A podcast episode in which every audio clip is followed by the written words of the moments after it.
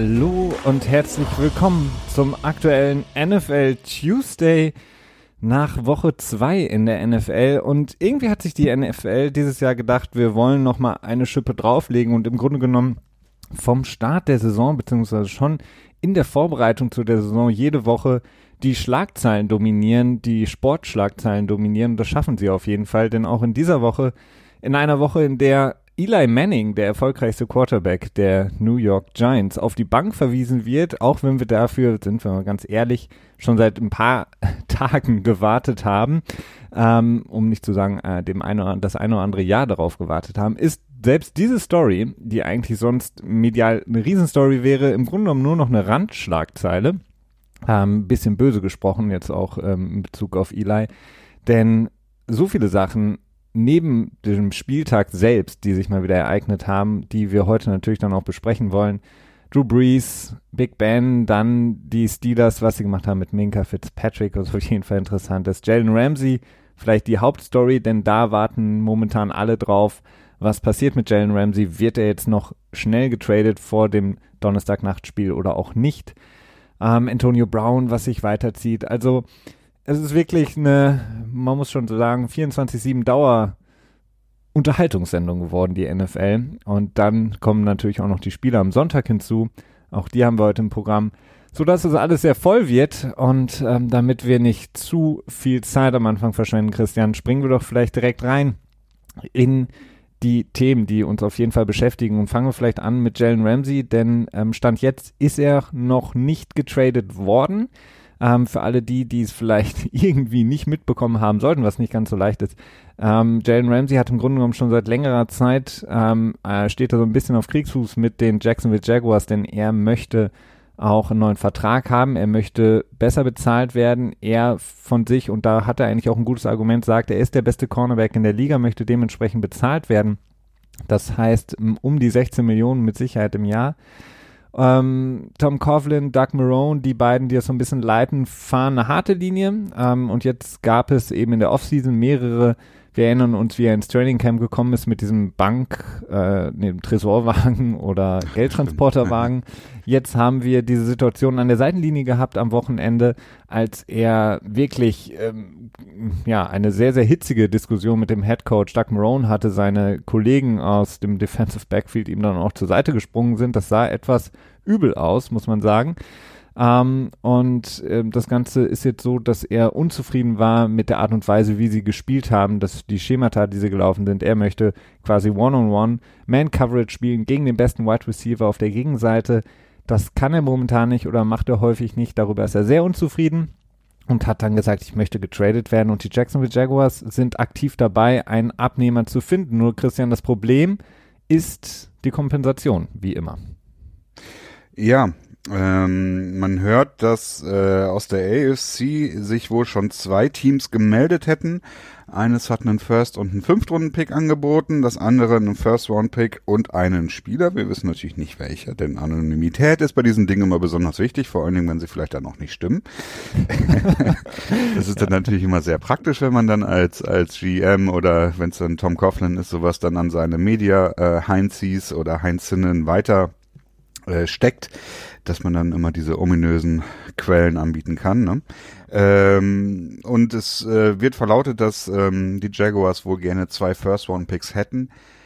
Ähm, ja, es wird mich am Ende nicht so wundern, denn die Steelers, also wenn man es jetzt mit Minka Fitzpatrick vergleicht, es ist nicht so ganz einfach. Minka Fitzpatrick ist einfach noch deutlich länger, deutlich günstiger, weil er noch in seinem Rookie-Vertrag drin ist und dementsprechend äh, äh, vertraglich gebunden ist und der Vertrag auch sowieso erst im nächsten, nach der nächsten Saison von Minka Fitzpatrick verändert werden kann, also sprich verlängert werden kann. Das heißt, er ist sehr günstig. Da war es ein äh, First-Round-Pick und ich glaube, einen Fünf-Runden-Pick haben sie noch zurückbekommen. Ne? Ähm, jetzt ist es mit Jalen Ramsey so, dass er nur noch dieses Jahr sehr günstig ist. Im nächsten Jahr ist er unter der fünfte Jahresoption, die mit, äh, ich glaube, knapp 14 Millionen zu Buche schlagen wird. Das heißt, da ist dann schon mal ein bisschen weniger Value weg. Äh, allerdings kommt sehr viel Value dazu, weil Jalen Ramsey einfach, ja, einer der besten, wenn nicht sogar der beste Corner der Liga ist. Ich glaube, äh, zweimal Pro Bowl, Pro Bowl und halt viel wichtiger, einmal All Pro. Und äh, das ist schon einiges wert. Allerdings fällt es mir schwer, dann Wert zu finden. Zwei First-Round-Picks halte ich für viel, weil es halt eben auch ein Cornerback ist und Cornerback jetzt vielleicht so die viert höchst geschätzte Position ist in der NFL. Ja, Also es ist ähm, schwierig. Also ist ja, sorry. wahrscheinlich wird es am Ende auf einen First und irgendwas dabei hinauslaufen, denke ich mal. Es gibt ja immer diese, im Grunde genommen wird jetzt viel zu äh, Rate gezogen oder was immer angeführt wird, ist dieser Deal, den Darrell Reeves damals gemacht hat mit den Patriots, als es, glaube ich, ein erster und Viertrunden-Pick war.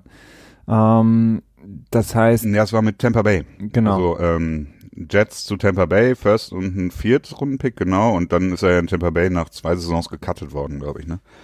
Stimmt, genau, so war das. Ähm, und das, das war ja im Grunde genommen in einer Situation, in der Darrell Reeves zwar noch, Reeves war aber nicht mehr auf, wirklich auf dem Zenit seiner äh, Zeit, weil er hat dann, wie gesagt, bei den Patriots extrem erfolgreich dann nochmal dazu geholfen, äh, beigetragen, dass sie den Super Bowl gewonnen haben, als er wirklich sehr, sehr gut gespielt hat, sich dann nochmal in die Top-Cornerback-Liga sozusagen rein katapultiert hat.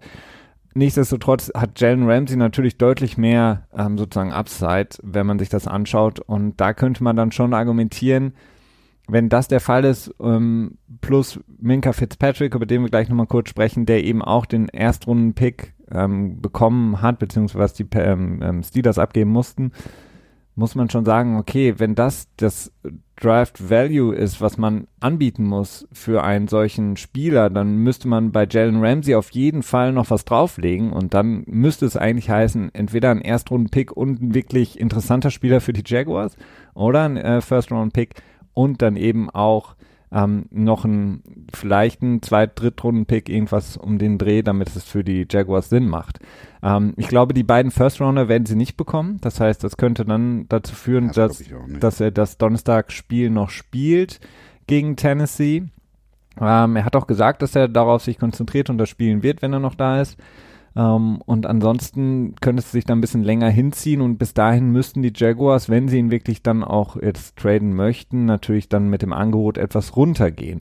Interessant dabei ist natürlich auch noch, welches Team bietet den First-Round-Pick an, denn ähm, viele sagen jetzt, ähm, es macht absolut Sinn, dass Kansas City sich da mit, ähm, mit, mit Jalen Ramsey verstärken würde. Sie würden natürlich definitiv sofort ähm, ja, Super Bowl-Favorit auch sein, wenn sie es nicht sowieso schon sind, äh, Kansas City. Denn Jalen Ramsey, wenn er dann eben da Man-to-Man spielen kann, den besten Receiver des Gegners ähm, aus dem Spiel nehmen darf, dann würde die Defense der Kansas City Chiefs, die ja wirklich sehr, sehr schwach ist bisher und auch im letzten Jahr sehr schwach gewesen ist, extrem aufgewertet werden. Das heißt, das wäre so dieser klassische Einspieler, der uns zum Super Bowl-Sieg fehlt, Fall. Das. Problem ist nur, wenn Kansas City den First-Round-Pick anbietet, dann ist das unter Umständen der 32. oder der 31. Auf jeden Fall äh, ein Playoff-Pick, also sprich so ab 22. Wahrscheinlich tatsächlich eher, also ich würde eher mit ach- ab 28 rechnen, denke ich mal. Genau.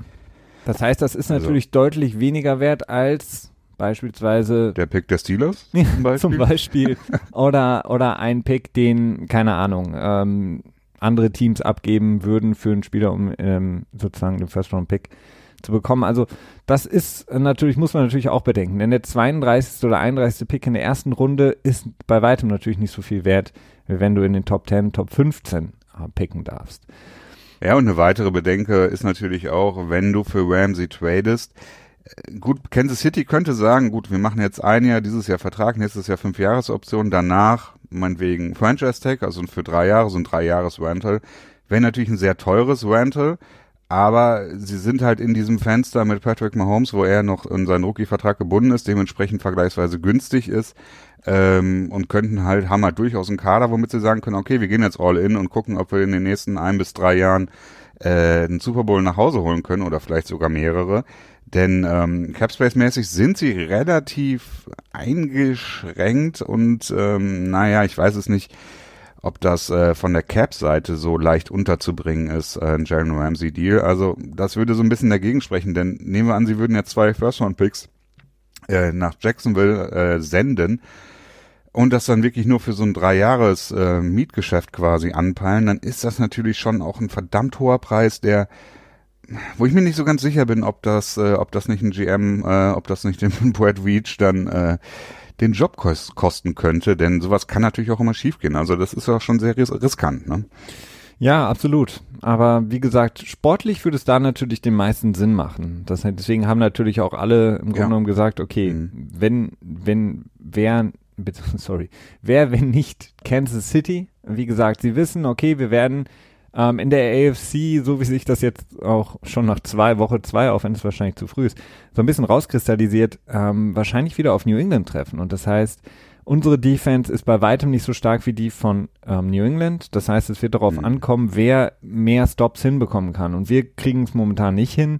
Äh, wir wissen nicht, wie das mit Antonio Brown, da kommen wir nachher auch nochmal kurz drauf, sich weiterentwickelt. Aber die Offense der Patriots gegen momentan die Defense Kansas City sieht deutlich schlechter aus als umgekehrt. Auch wenn die Offense von Kansas City scheinbar noch besser geworden ist als im letzten Jahr, was schwierig ist. Äh, Patrick Mahomes im Grunde genommen jetzt schon wieder der MVP der Liga ist ähm, den Titel kann man eigentlich direkt vergeben. Nichtsdestotrotz ist es deutlich schwieriger gegen die Patriots Defense. Und sie würden halt mit Jalen Ramsey diesen einen Schritt machen, den sie bräuchten, um kompetitiv in dem vielleicht sich wiederholenden AFC Championship Game das, den Sieg zu erlangen, um dann nach Florida in den Super Bowl einziehen zu können. Ja, Und das ist ein valider Punkt, denn ich glaube nicht, dass wenn Antonio Brown die ganze Saison durchspielt, beziehungsweise in den Playoffs da ist und äh, dann die Patriots auf die Kansas City Chiefs in der jetzigen Kaderzusammenstellung treffen, glaube ich, dass sich Kansas City schwer tun wird ähm, gegen die Patriots, denn was die Defense der Patriots im Moment leistet und die Offense dann jetzt quasi mit Antonio Brown dann auch noch auf ein neues Level gehoben wird, ähm, dürfte schwierig sein. Das wäre schon, also es ergibt sportlich absolut Sinn, aber die Frage ist halt, was macht man damit und wie ist es äh, zu verkraften? Ne? Das ist, äh, ist schwierig. Also es ist auf jeden Fall sehr spannend. Absolut. Ähm, ich glaube, was mein, was meine so ein bisschen so ein Wunschdenken wäre oder wo ich mir sagen würde, es würde deutlich Sinn machen, auch wäre, wenn Jalen Ramsey in die NFC ginge, das machen Teams ja generell auch gerne, das nicht innerhalb der eigenen Conference den besten Spieler rüber zu schiffen. Und da muss ich sagen, würden mir die Dallas Cowboys ein, äh, extrem gut gefallen. Ich weiß, dass die Dallas Cowboys, was jetzt die, die Cap-Sachen angeht, natürlich auch noch einige Aber Jerry Sachen. Jones, der ist, ist pleite jetzt. Brust haben. Aber das wäre, das wäre halt, ähm, finde ich, so ein bisschen das Pendant auf der NFC-Seite. Das wäre dieser eine Spieler, ähm, der das Team Super Bowl oder nicht Super Bowl so ein bisschen reinheben kann. Jalen Ramsey bei den Dallas Cowboys. Weil, wenn man sagen muss, Dallas Cowboys, die, wenn sie eine Schwäche haben, ist ähm, im Grunde genommen das Defensive Backfield ausgenommen von Byron Jones. Byron Jones, der sehr, sehr gut ist, aber danach, mhm. wenn man da dann noch Jalen Ramsey mit implementieren würde auf der anderen Seite gegenüber von Byron Jones, zusammen mit der Front, die sie haben, das wäre extrem. Und ähm, das wäre sehr, sehr, sehr, sehr stark. Und in der NFC würden sie sich damit automatisch nach oben katapultieren in meinen Augen. Das heißt, klar, Jerry Jones hat kein Geld mehr, hat alle Hosentaschen umgedreht, hat ähm, in alle Cowboystiefel reingeguckt und keinen einzigen Dollar mehr gefunden. Und wenn er einen findet, muss er den jetzt natürlich erstmal ähm, Dak Prescott oder Murray Cooper am besten beiden irgendwie geben. Das oder heißt, Kunst ausgeben. ja, das heißt, es wird schwierig, da Jalen Ramsey unterzubringen langfristig. Nichtsdestotrotz also so eine ähnliche Situation wie bei Kansas City, finde ich. Sportlich extrem wertvoll, ähm, auch wenn wir natürlich Aber ich glaube, bei, bei den Cowboys ist es nicht so dringend, denn äh, jetzt mit New Orleans, beziehungsweise ohne Drew Brees, wirkt die NFC auf mich, was die Spitze angeht, extrem offen. Ja, und ähm, also ich glaube, KC würde Jalen Ramsey dringender benötigen, um in den Super Bowl zu kommen, als es die Cowboys benötigen als ihn die ja. Cowboys benötigen. Das könnte gut sein. Was, was wäre dein Tipp? Ähm, wann geht Ramsey und wohin?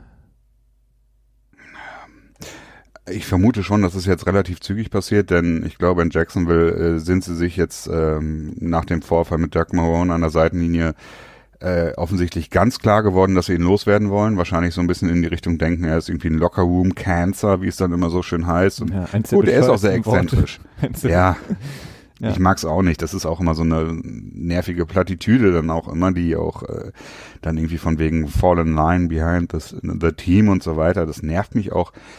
Aber ich glaube, sie wollen ihn loswerden. Ähm, also ich glaube, für sie ist es keine Option mehr, ihn zu halten. So schätze ich das jetzt im Moment ein. Mhm. Ähm, dementsprechend vermute ich auch schon, dass es innerhalb der nächsten tja, 14 Tage über die Bühne gehen wird, denke ich schon. Und dann Denn, zu Kansas. Jalen Ramsey ist halt auch so ein Spieler, der, der, der zieht natürlich auch Interesse. Also ich glaube nicht, dass, dass es da jetzt irgendwie Ewigkeiten dauert. Äh, ich meine, glücklicherweise, vielleicht ist es ja so, dass die beiden Teams schon First und noch was dazu angeboten haben und sich jetzt gegenseitig so ein bisschen hochbieten. Das wäre natürlich die Traumsituation für, für die Jaguars. Ich glaube eher, dass sich noch kein Team wirklich ernsthaft gemeldet hat. Äh, und ähm, das noch kommt. So, also diesen Berichten glaube ich nicht wirklich. Ja.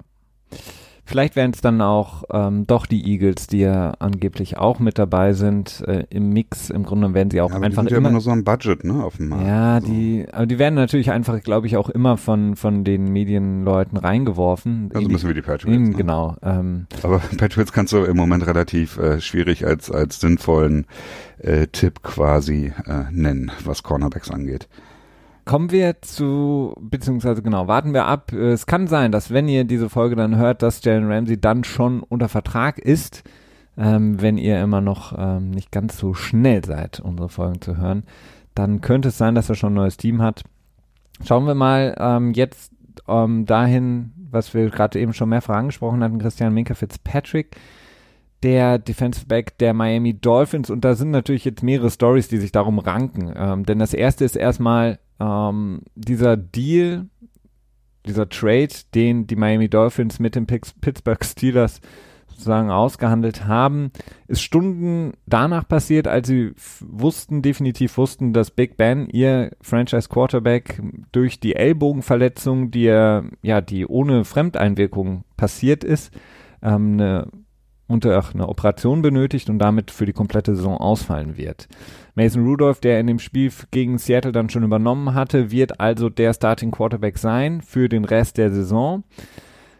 Ähm, in, der, in der Situation, in der man selbst mit Big Ben nicht sicher war, wie stehen die Pittsburgh Steelers überhaupt da. Ähm, viele haben vor der Saison schon gesagt und hatten damit offensichtlich auch recht, Steelers sind bei weitem nicht so stark wie in den letzten Jahren. Wir können nur nicht mal erwarten, dass sie den, die AFC North gewinnen. Jetzt haben sie gegen die Patriots verloren, haben jetzt zu Hause gegen die äh, Seattle Seahawks verloren, auch wenn sie deutlich besser gespielt haben als im ersten Spiel. Nichtsdestotrotz verlieren sie jetzt auch noch Big Ben. Dante Moncrief fängt weiterhin keine Bälle, ähm, hat extremste Probleme. Äh, und im Grunde genommen muss man sagen, sie kämpfen jetzt schon so ein bisschen ums Überleben, in, in, zumindest in ihrer Division auch. Und in dem Moment geben sie jetzt sehr, sehr viel auf, um einen Defensive Back zu holen, wobei das für mich nur nicht mal im Grunde genommen die größte Baustelle ist. Und sie holen sich eben, wie gesagt, Minka Fitzpatrick, der die Erlaubnis bekommen hat von den Dolphins, ähm, sich einen neuen Verein zu suchen, bekommen äh, ihn plus ein 2020, äh, ich glaube, Fünft- und Sechstrunden-Pick von den Dolphins im Tausch gegen eben ihren 2020 First-Round-Pick und einen Fünftrunden-Pick und einen Sechstrunden-Pick in 2021. Also den First-Round-Pick geben sie ab für Minka Fitzpatrick, der dann auch noch Safety spielen soll, was wir jetzt gehört haben. Also äh, für mich ein komischer Zeitpunkt, ähm, kurz nachdem der Starting äh, Quarterback raus ist, denn Minka Fitzpatrick wird das Team jetzt nicht so verbessern, dass sie jetzt nochmal eine Chance hätten anzugreifen, oder? Ja, ähm, also die Sache ist die, Minka Fitzpatrick ist ja jetzt nicht unbedingt ein Fix für dieses Jahr, sondern für nächstes Jahr. Ja. Also und für die Jahre drauf. Er ist halt noch drei Jahre unter Vertrag plus die fünfte Jahresoption äh, und vor allen Dingen extrem günstig. Ich glaube nur insgesamt, wenn du die fünf Jahresoption mit reinrechnest, liegst du dann bei äh, irgendwie 15 Euro für vier Jahre. Äh, Das würde äh, ja, ja. Tivo gefallen. Nein, bei äh, für 15 Millionen Dollar ja. über vier Jahre, was natürlich extrem günstig ist, äh, was dann auch den den hohen Preis quasi erklärt. Er war ja im letzten Jahr ein elft, elft, äh, ähm, elfter Pick overall, glaube ich, ne? Ja. Ähm, insofern ja, es ist mehr, mehr quasi ein Plan für die Zukunft als es für dieses Jahr, denn es ist relativ offensichtlich, dass die, die Steelers in diesem Jahr nicht viel reißen werden können. Sein Mason Rudolph dreht jetzt voll ab und ähm, Big Ben geht dann sowieso in Ruhestand, weil er merkt, okay, er hat keine Schnitte mehr gegen ihn. Äh, obwohl das kann auch unter anderen Umständen natürlich noch passieren im nächsten Jahr. Insofern wundert mich, dass da jetzt noch gar nicht mal so sehr ähm, bisschen fraglich finde ich es schon, weil der Draftpick der Steelers doch eventuell sehr, sehr hoch sein wird. Ne? Ja. Äh, und dann, Du gibst ja, im dann Grunde ist natürlich genommen, die Frage. du gibst Was ist, wenn es ein Top-5-Pick ist zum Beispiel? ja, das, das glaube ich nicht unbedingt. Ähm, ich glaube, Laut, äh, laut irgendwas von ESPN, die rechnen ja immer irgendwelche Statistiken aus, ähm, eine 29-prozentige Chance, dass es ein Top-5-Pick wird und eine 62-prozentige Chance, dass es ein Top-10-Pick wird. Ähm, Finde ich gar nicht mal, ja, okay, könnte sein. Also Ja. die Sache ist ja, du, du gibst im Grunde genommen, mh, das, was du gesagt hast, ist natürlich jetzt nicht für dieses Jahr, sondern es ist fürs nächstes Jahr oder die Jahre da drauf. Du gibst im Grunde genommen deinen First-Round-Pick ab für einen ehemaligen First-Round-Pick, von dem du jetzt sogar auch schon weißt, wie er spielt, beziehungsweise von dem du jetzt auch schon weißt, was er kann. Das heißt, es ist ein extrem sicherer First-Round-Pick, den du landest. Es ist äh, nichtsdestotrotz aber viel. Ähm, und also in dem Moment, ich fand einfach den Moment so ein bisschen strange. Ähm, ja, das stimmt. Also, Aber gut, der, der war halt erst dann auf dem Markt, als er gesagt hat, dass er getradet werden will, ne? ja klar. ähm, aber die, die, die Verbindung eben mit, okay, Big Ben ist für die komplette Saison weg und dann die Steelers traden für äh, Fitzpatrick und geben ihren First-Round-Pick nächstes Jahr ab. Das war so der Moment, wo ich gedacht habe, okay, interessant. Ähm, Ja, ja, vor allen Dingen, weil Fitzpatrick jetzt auch noch nicht so überzeugt hat. Ne? Also ich würde nicht sagen, dass er in, in, in, in Bust-Territorium sich angesiedelt hat, also das auf keinen Fall, aber also Und vor allen Dingen, dass, dass die sind, die, die Steelers sind ja auch so schlecht nicht auf, sie sind ja auch schon relativ jung aufgestellt äh, neben Defense Backfield. Jetzt ähm, auf der Safety-Position ja auch. Und jetzt soll er Safety spielen. Ähm, war das nicht das, worüber er sich irgendwie so ein bisschen auch aufgeregt hatte in Miami, dass er verschiedene Positionen spielen soll? Deswegen, also so ganz blicke ich nur nicht dahinter. Also ich, ich Mhm. verteufel das jetzt nicht, keine Frage, weil man bekommt quasi ein First-Round-Talent für den eigenen First-Round-Pick und ähm, weiß im Grunde genommen schon, wie dieser Spieler in der Liga performen kann. Das ist natürlich schon mal ein Vorteil gegenüber einem Spieler, den man selber draftet, weil von dem weiß man im Grunde genommen nichts. Ähm, nichtsdestotrotz ähm, eine interessante Situation. Ja. Ähm, vielleicht haben sie einfach gedacht, okay, die Chance auf diesen Spieler, den wir generell mögen, ähm, bekommen wir so nicht wieder, wenn wir jetzt nicht zuschlagen. Deswegen müssen wir es machen. Ja, ich, ich sehe es ein bisschen anders. Auch wenn ich den Sinn dahinter verstehe, würde ich doch eher sagen, okay, ein möglicher Top 10 Pick, vielleicht sogar Top 5 Pick im nächsten Jahr mit der Big Ben Situation. Ich hätte da an, an, an der Stelle des Steelers vielleicht eher so ein bisschen doch in die Zukunft gedacht und überlegt so, ja, okay, vielleicht kriegen wir einen Quarterback, der uns gefällt. Aber sie haben ja schon Ja, Mason Rudolph, dafür haben sie ja schon Ja. was ausgegeben sozusagen. Ne? Ja, vielleicht kann so Joshua Dobbs wiederholen von, äh, von den Jaguars. Ja, das war natürlich. Äh, Nee, also ich weiß es nicht. Es ist, ähm, wir haben einen relativ schweren Schedule, was jetzt noch an, an restlichen Spielen ansteht. Also, ah ja, ich bin, ich mag den Trade aus Steelers Sicht eher nicht. Äh, aus Dolphins Sicht natürlich traumhaft. Die sammeln und sammeln und sammeln. Haben jetzt äh, fünf Erstrundenpicks in den nächsten zwei Jahren, dazu noch irgendwie einen Haufen Zweitrundenpicks. Und ähm, ja, Cap Space ohne Ende, die, ja, die tanken, wie noch kein Team zuvor getankt hat, ne? Ja, es ist äh, Also wirklich. übertreffen selbst die Browns, was, was die gemacht haben. Und ähm, die sind ja zumindest im Moment sehr zufrieden mit dem Pick. Vielleicht läuft Sashi Brown da ja auch irgendwo rum bei den Dolphins und hilft ihnen. Meinst du, der jetzt, äh, Der ja, ist- kann sein, dass er so under the radar irgendwie am Ich glaube, das ist ne? so der einzige Consultant in der Liga, wenn es um Tanken geht. wenn du irgendwie so die gelben Seiten aufschlägst für die NFL und sagst, okay, wir wollen tanken, wen müssen wir da anrufen? Dann steht da einfach nur einziger Kontakt, Sashi Brown. Ich meine, gut, sie haben jetzt, ähm, sind natürlich der Frontrunner logischerweise durch die ganzen Moves, die sie gemacht haben, für das ganze Dead Cap. Das kann denen aber auch völlig egal sein, weil sie jetzt schon über Ja. 100 Millionen in Cap Space haben werden, die Miami Dolphins. Ich meine, was was ich nicht so ganz nachvollziehen kann, ist, klar, es ist toll, wenn man jetzt fünf Erstrunden-Picks hat über die nächsten zwei Jahre und dann natürlich auch noch, ich glaube, vier Zweitrunden-Picks.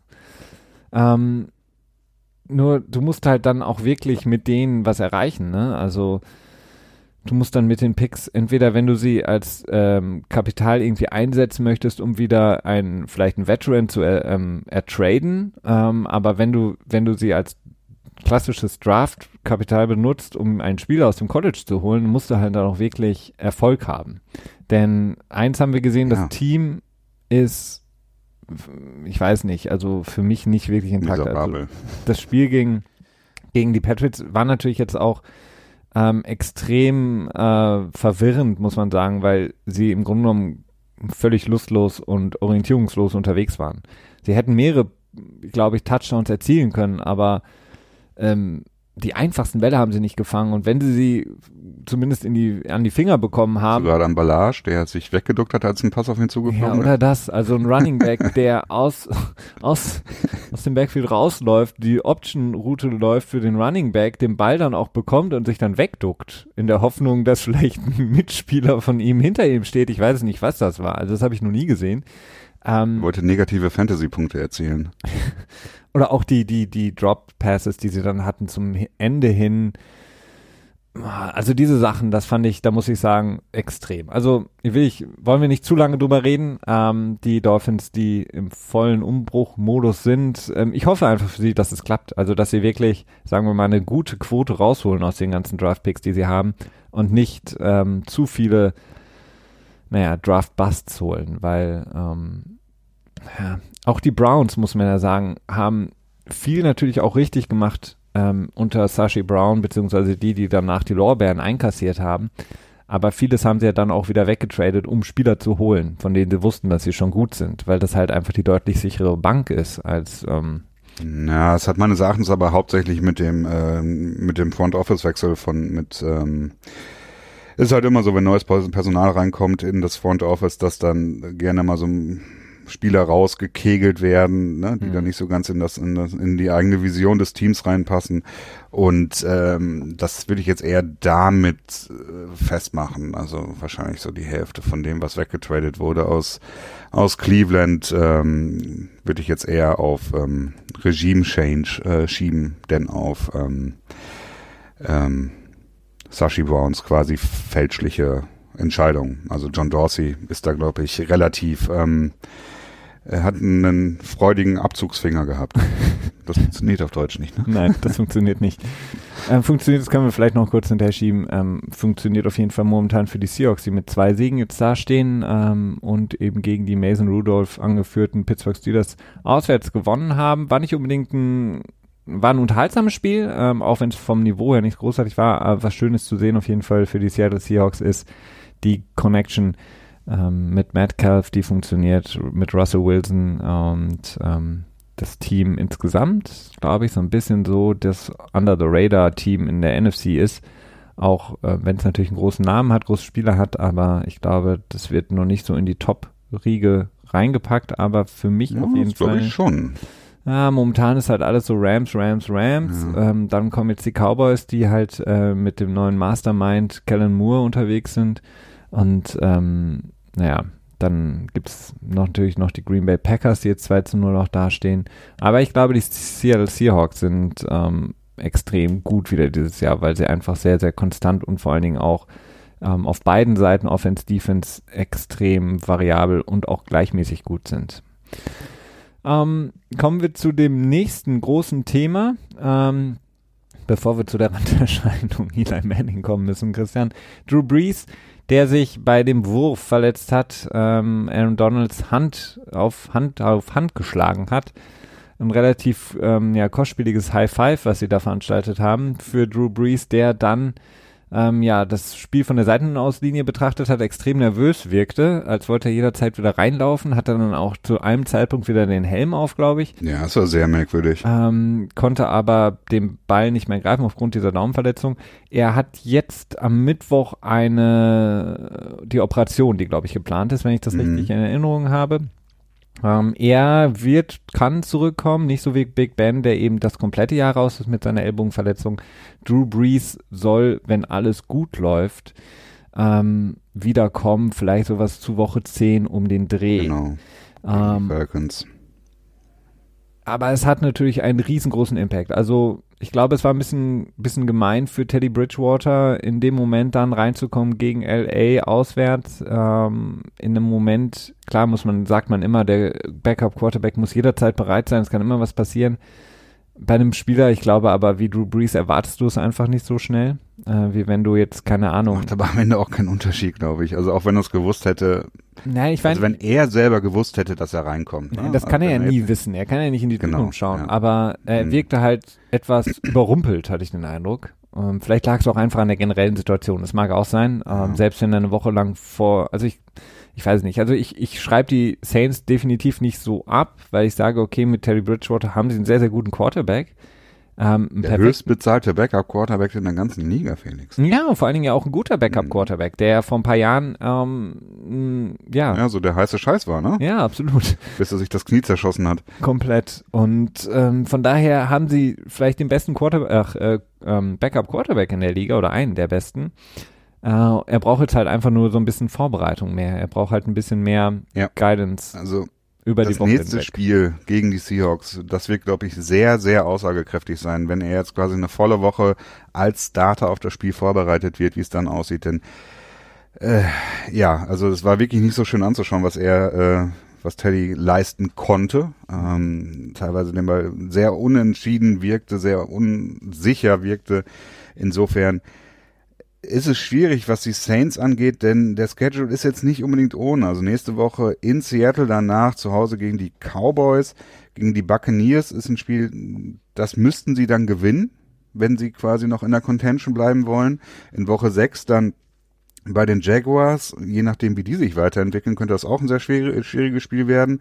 Woche 7 dann bei den Bears zu Hause äh, und Woche 8 gegen die Cardinals wäre dann auf jeden Fall auch ein Spiel, das sie gewinnen müssen. Also Hast du gerade gesagt, gegen Jaguars, je nachdem, wie sie sich entwickeln, könnte es ein schweres Spiel werden? Für die, ja, je nachdem, wie die Jaguars sich entwickeln. Meinst du, die Jaguars sagen, gehen wir jetzt davon aus, was wir besprochen haben, dass Jalen Ramsey weggetradet ja. wird in der Defense sowieso. Ja, Gardner Minshew, wenn der jetzt noch ja. richtig abgeht. Und vielleicht ist Nick Foles wieder da zu dem Zeitpunkt. Das könnte, glaube ich, sein vom, vom Zeitfenster her, wenn ich das richtig in Erinnerung habe. Aber wahrscheinlich eher nicht. Also es könnte schon durchaus sein, dass sie dann die nächsten zwei, vier, sechs Spiele dann drei zu drei ne, wenn sie das schaffen, dann wäre er schon ein sehr großer Erfolg und dann würden sie insgesamt mit 4 zu 4 dastehen und ähm, sind sicherlich noch nicht aus dem Playoff-Rennen raus, wenn quasi Drew Brees in Woche 10 dann gegen die Falcons zurückkommt. Äh, aber es ist schon echt ein, äh, ein steiler Berg, den sie erklimmen müssen. Ne? Also das könnte, also es könnte durchaus es sein für die für die Saints. Ähm, aber wir werden sehen. Ich bin gerade eher traurig, dass meine äh, Vorhersage, was die AFC South angeht, mit den Jacksonville Jaguars so völlig, völlig im Eimer ist. Ne? Ich hatte ich ja gesagt, glaub, letztes Jahr hatte ich die Jaguars hoch angesetzt und dieses Jahr du und beide Male wurden wir dann möglicherweise stark enttäuscht? ich wurde mega enttäuscht. Also ich hatte, ich meine, ich, ich dachte erst. Ja, du äh, dieses Jahr. Ja, äh, ich dachte wirklich, Jaguars können, aber das ist ja auf aller, auf allen Linien eine Enttäuschung. Nein, zurück zu den ähm, Saints. Du hast absolut recht. Es wird verdammt schwierig. Ich glaube, Teddy Bridgewater wird und kann mehr Spiele gewinnen, als man ihm jetzt vorprognostiziert. Das Team ist ja sonst generell auch ein gutes Team und problematisch ist jetzt natürlich auch die ganze Verletzung in der O-Line, die auch jetzt in diesem mhm. Spiel mhm. natürlich da waren. Aber ansonsten, was diese Skill Positions angeht, ist es ein verdammt starkes Team. Ähm, sowohl in der Defense als auch in der, vor allen Dingen in der Offense. Das heißt, ich würde jetzt nicht zu viel versuchen, jetzt irgendwie noch ähm, den ganzen Gadget-Kram weiterzumachen, den sie vorher gemacht haben mit Taysom Hill. Ja, oder Taysom Hill spielen lassen. Das ja, scheint ja so toll nee. zu sein. Also die Preseason von Taysom Hill war nicht gut und ich würde Taysom Hill jetzt deutlich weniger anvertrauen, die Offense, als Teddy Bridgewater. Teddy Bridgewater ist ja. der deutlich bessere Quarterback und Teddy Bridgewater sollte das machen. Sie können ja meinetwegen ab und zu mal ihre ihre Formation laufen mit Taysom Hill, aber in erster Linie würde ich jetzt Teddy Bridgewater so viel Zeit geben, wie nur irgend möglich, dieses Team auch dann sonntags oder wann auch immer sie spielen, zum Sieg für, zu führen, weil er das auf jeden Fall kann. Das einzige Problem ist natürlich, die, wovon sie zumindest auch im letzten Jahr hatte ich den Eindruck, sehr profitiert haben, war einfach ihre Position im Playoff-Rennen. Und vor allen Dingen, wenn ich mich zurückerinnere an dieses Spiel der Rams, das sie ja hätten gewinnen müssen, ähm, wenn da nicht dieser Call gewesen wäre. Wir können gleich auch nochmal auf den Call zu, äh, zurückkommen vom letzten Sonntag mit Cam Jordan. Die ähm, Heimstärke, die sie einfach haben, vor allen Dingen im Dome da in New Orleans, diese Lautstärke, die sie kreiert haben. Also Jared Goff schien ja zumindest zu Beginn ähm, des Spiels oder auch generell über das Spiel hinweg sehr, sehr irritiert zu sein von der Lautstärke, die sie kreieren konnten. Ähm, das ist natürlich was ganz anderes, wenn du dann auf einmal, keine Ahnung, meinetwegen nach Philly machen musst oder nach Dallas musst und so weiter und so fort. Also vor allen Dingen mit einem Drew Brees, mhm. der bis dahin auch vielleicht nicht zu 100% wieder da ist oder vielleicht sich nochmal verletzt an der Hand, weil diese Handverletzung ich finde Woche 6 ist auch schon sehr optimistisch. Also ja. wir hören, heute wird er operiert, danach soll der Timetable etwas deutlicher feststehen. Äh, ich habe das, äh, unsere Lieblings-Twitter-Doktorin hatte ja auch getwittert, dass sie von zehn bis zwölf Wochen ausging ursprünglich. Das war so ihre Einschätzung. Ähm, deswegen bin ich bei diesen sechs Wochen noch so ein bisschen skeptisch, aber gut, wir werden sehen. Ähm, der Heimvorteil sicherlich ein großer Faktor in einem Dome. Ähm, sowohl, dass das eigene Team besser spielt, als auch das andere Team quasi äh, eingeschränkt wird durch die durch die ähm, durch die Lautstärke. Also wir werden sehen und wer weiß, ob sich dann so in den nächsten Spielen die Schiedsrichter entscheiden, auch die, äh, die Saints nicht ganz so stark abzustrafen immer. Ja, du sprichst es an. Die, ähm, der Cam Jordan ähm, Reco Fumble Recovery, der nicht gewertet wurde, beziehungsweise das Spiel dann zu dem Zeitpunkt regeltechnisch richtig ähm, abgepfiffen wurde. Nichtsdest also, nichtsdestotrotz war es relativ offensichtlich, dass es ein Fumble war und kein Incomplete Pass. Das war ähm, auch mein erster Gedanke, ja.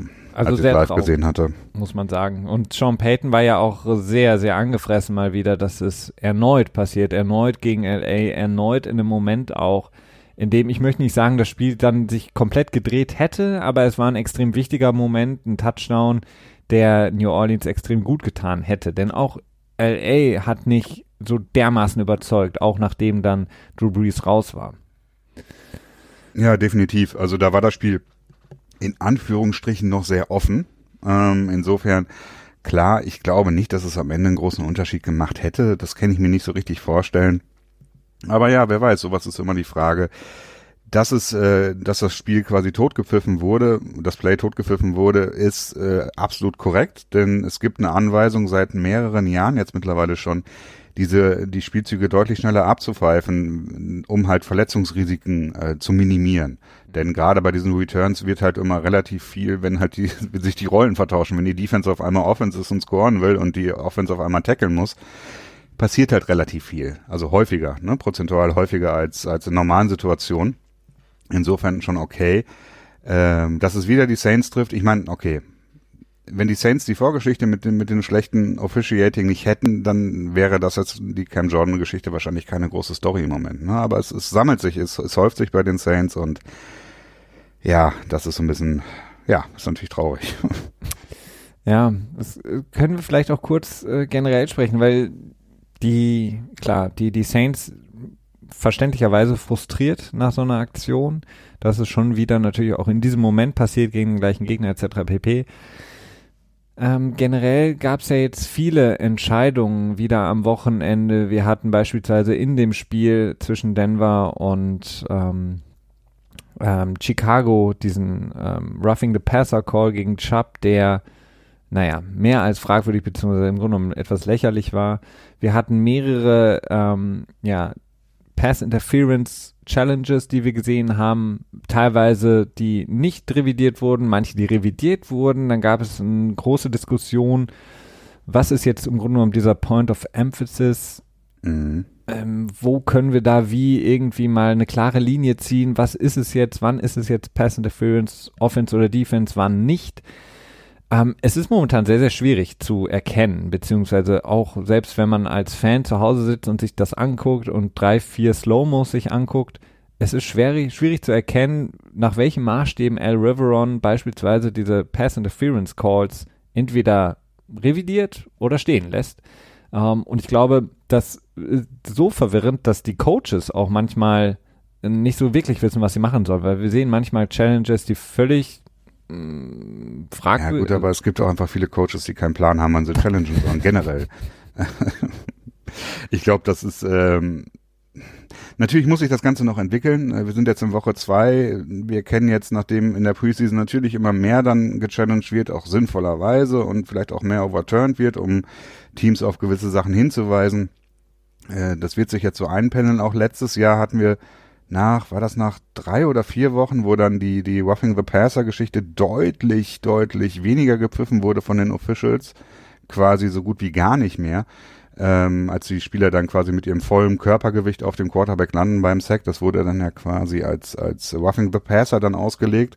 Dementsprechend wird sich auch noch zeigen, wie es jetzt ist. Im Moment ist es, glaube ich, so, dass ungefähr 30 Prozent der äh, Defensive Pass Interference Calls die quasi gechallenged wurden von Coaches. Ich habe es leider nicht mehr genau vor Augen, ob das stimmt, die, die Auflistung, aber ich glaube 30 Prozent wurden revidiert von, ähm, ich weiß nicht mehr genau wie vielen, aber ansonsten keine anderen, also sprich ähm, Defensive Pass Interference äh, quasi gechallenged worden ist, wo keine Flagge geflogen ist, da wurde glaube ich nichts overturned. Es ist im Moment noch relativ wenig und das ist ja auch schon so kommuniziert worden von der NFL, dass sie gesagt haben, okay, es soll schon ein sehr, sehr großer Bock gewesen sein, den sich Officials geleistet haben, damit es overturned wird, damit es halt eben nicht so komplett das Spiel ändert. Ja, wobei dieser Bock auch immer so eine Frage ist, ne? Ähm, denn wie gesagt, manche Sachen wurden jetzt auch am Wochenende overturned, wo ich gesagt habe, hm, okay, wenn ich jetzt aber die gleichen Maßstäbe anlegen würde wie bei dem anderen Call in einem anderen Spiel, wird interessant ja. sein. Also es ist, ist auf jeden Fall ein, Ich meine, Antonio Brown, das, der, der Push, auf den er hat Eben. über seinem Touchdown-Catch, ja. der dann quasi nicht in dem, ähm, der wurde zwar nicht von Coaches gechallenged, aber dann natürlich jedes Scoring-Play wird automatisch ähm, überflogen, wenn man so möchte, von, Aber von dem Booth Review. Ja. Ähm, und das wurde halt nicht overturned. Und auf der anderen Seite gab es dann halt andere vergleichbare Geschichten, die, also es wird sich alles noch hoffentlich äh, irgendwie im Laufe der Zeit so ein bisschen glätten. Vielleicht hat aber auch Brian Flores Bill Belichick gefragt, ob er es challengen darf und der hat gesagt, nein. ja, er kann es ja gar nicht challengen. Touchdowns werden doch automatisch gechallenged. Obwohl, hatte er nicht einen Timeout danach genommen? War das nicht so? Ich weiß es nicht mehr. Ah, Irgendwie so war es auf jeden Fall. Ja.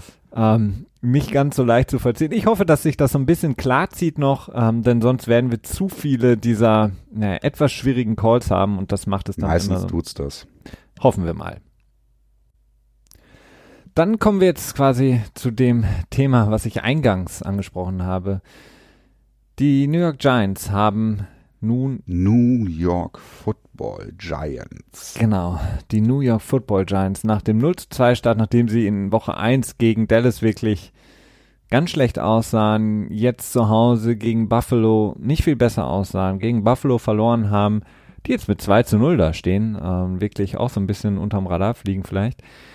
Ähm, für Woche 3 Daniel Jones, den Rookie Quarterback, zum Starter ernannt. Eli Manning wird auf die Bank verwiesen. Ja, ich weiß nicht. Pat Shermer hat sich gedacht, was Ben McAdoo kann, kann ich schon lange. ähm, aber es scheint jetzt nicht mehr das zu sein, was damals mit Geno Smith passiert ist, sondern es scheint jetzt eher eine definitivere, ähm, naja, Rückverweisung auf die Bank zu sein für Eli Manning. Eli Manning, der erfolgreichste Quarterback, der zweimal den Super Bowl gewonnen hat mit den Giants, der über Jahre hinweg, naja, der Quarterback war des Franchises, der aber auch, das haben wir auch häufig besprochen, schon seit einigen Jahren nicht mehr auf dem Niveau war, beziehungsweise ist, auf dem er mal war, ähm, extrem deutlich abgenommen hat, vor allen Dingen was die Physis angeht es ist eine Sache, die man erwarten musste, wie gesagt, schon seit längerer Zeit. Jetzt passiert sie und trotzdem ist sie natürlich ein wichtiger ähm, Faktor, den wir besprechen müssen. Ähm, geht aber trotzdem dann auch einfach unter. Vielleicht einfach auch deshalb, weil man so ein bisschen damit gerechnet hat oder auch viele das äh, beschrien haben. Ähm, geht einfach unter in den Themen, die wir vorher besprochen haben mit Ramsey und so weiter, Breeze. Nichtsdestotrotz interessant. Glaubst du, Eli Manning, ähm, das war's? Ähm, glaubst du, er ja. ne, glaubst du damit, es war es komplett oder glaubst du, dass er nochmal irgendwo was probieren wird, woanders bei dem Team? Also keine Ahnung. Äh, erstmal müssen wir festhalten, Eli Manning hat eine No-Trade-Clause in seinem Vertrag. Er kann nicht ohne seine Zustimmung äh, getradet werden. Genau, deswegen sage ich ja, ob er nochmal was vorhat. Genau. Ähm, er hat irgendwie, hat er acht Kinder oder so? Nee. das ist Philip Rivers. ja, aber ich meine, ich hätte acht Kinder gelesen. Das, äh, zumindest habe ich das in Erinnerung. Aber irgendwie Eli Manning hat richtig. acht Kinder? Vielleicht eher sein Bruder. ja. Also nicht Peyton, sondern Archie. Oh nee, wie heißt er? Äh, Meinst du, weil er keinen, der, der möchte gern Comedian. Wie heißt er denn noch? Äh, ist das nicht, ähm, ach egal. Ja, keine Ahnung. Ja. Ähm, ich finde das, glaube ich, auch nicht schnell genug. Doch, Art, nee, Sohn von Archie Manning, ah, steht ja nicht bei. Na egal. äh, ja, was Eli Manning. Cooper oder? Cooper, ja, das könnte sein, ja. ja. Ungefähr der beste und da gleich zeitgleich auch schlechteste Comedian, den Fox hat. Ähm, ja. Ja, ähm, also, Ida Manning, seitdem er gebencht wurde, hat er einen Record von 6 zu 16, glaube ich, äh, angesammelt. Ja. Insofern, okay, hätte man vielleicht damals auch schon, ich meine, okay, da war das, das war halt irgendwie vielleicht auch ein bisschen unwürdig Eli Manning gegenüber. Das kann man schon sagen, was Ben McAdoo damals gemacht hat, das war die richtige Entscheidung, aber auf dem falschen Wege vielleicht. wenn Hm. das äh, Sinn ergibt. Hm. Äh, was Eli Manning selber angeht, seine, seine Karriere ist halt einfach geprägt durch die beiden Super Bowl-Siege und sagen wir mal ehrlich, drumherum war jetzt auch nicht so viel, ne? Nee. Äh, die Super Bowl-Siege waren stark, vor allem die, die, die Saisons in Teilen, äh, aber außerhalb davon würde man, glaube ich, nicht wirklich von ihm reden, wenn er nicht noch zufällig der Bruder von Peyton Manning wäre, oder? Ah, das ist schwierig. Also ich glaube, er Ja. hat in diesen Jahren, in denen er den Super Bowl gewonnen hat, hat er auch nie konstant oh, 100 Prozent immer über die komplette Saison gebracht. Also die sind ja auch häufig nicht nicht mal als der First oder Second oder Third Round äh, äh, Genau. Seed in die in die Playoffs Ich glaube gezogen. 2011 sogar als äh, Sixth Seed, ja, ne? Genau. Ähm, was er aber immer in dieser Zeit hatte und deswegen wurde er auch zu Recht als ein als einer der großen Franchise Quarterback zumindest dieser Zeit auch immer gesehen. Er hatte eine unglaubliche, so diese unglaubliche Comeback-Stärke ähm, im vierten Viertel, diese mentale Stärke auch, das Team zurückzuführen. Wir haben es ja noch in den Super Bowls gesehen gegen die Patriots als er wirklich, als es darauf ankam, als er wirklich gut performt hat. Er hatte dann in den Saisons davor immer wieder Spiele, in denen er völlig untergegangen ist, in denen er schlecht gespielt hat, vor allen Dingen auch viele, viele Interceptions geworfen hat, die sehr, sehr fragwürdig waren. Aber er hatte immer, wenn es darauf ankam, in diesen Saisons, ähm, war er da und war für das Team wirklich ein, sehr wichtiger Quarterback. Er war mit Sicherheit nie der ähm, beste Quarterback, was die Athletik angeht, etc. pp. Ähm, aber was man, was man vielleicht auch generell da einschieben muss, ist dieses ganze Gerede auch, wir reden jetzt viel über Lamar Jackson, Kyler Murray, bla bla bla, Quarterbacks, Aaron Rodgers, Tom Brady, was auch immer. Ähm, und es werden viele Quarterbacks niedergemacht, äh, die es nicht können oder die schlecht sind. Ich glaube einfach, wo man einen Punkt machen muss, ist, es gibt keine, ähm, keine großen Unterschiede in meinen Augen, was die Fähigkeiten angeht, den Football zu werfen wenn man in die NFL kommt, sind alle auf einem einigermaßen Level. Die Frage ist, klar, es gibt Leute wie Patrick Mahomes, die im Grunde genommen Fähigkeiten haben, die andere nicht haben. Aber ansonsten, ansonsten ist das Gros der Quarterbacks im Grunde genommen relativ gleich, was die, was die Genauigkeit der Würfe angeht. Wenn die alle jetzt jeden Tag irgendwie so einen, keine Ahnung, Quarterback-Battle-Test machen würden, ähm, würden jetzt nicht immer die Drew Breeses und Tom Brady's, Aaron Rodgers der äh, NFL gewinnen. Ähm, ich glaube, es, das A und O ist einfach das Verständnis des Spiels, das Spiel zu lesen und die richtigen Entscheidungen in dem richtigen Moment zu machen.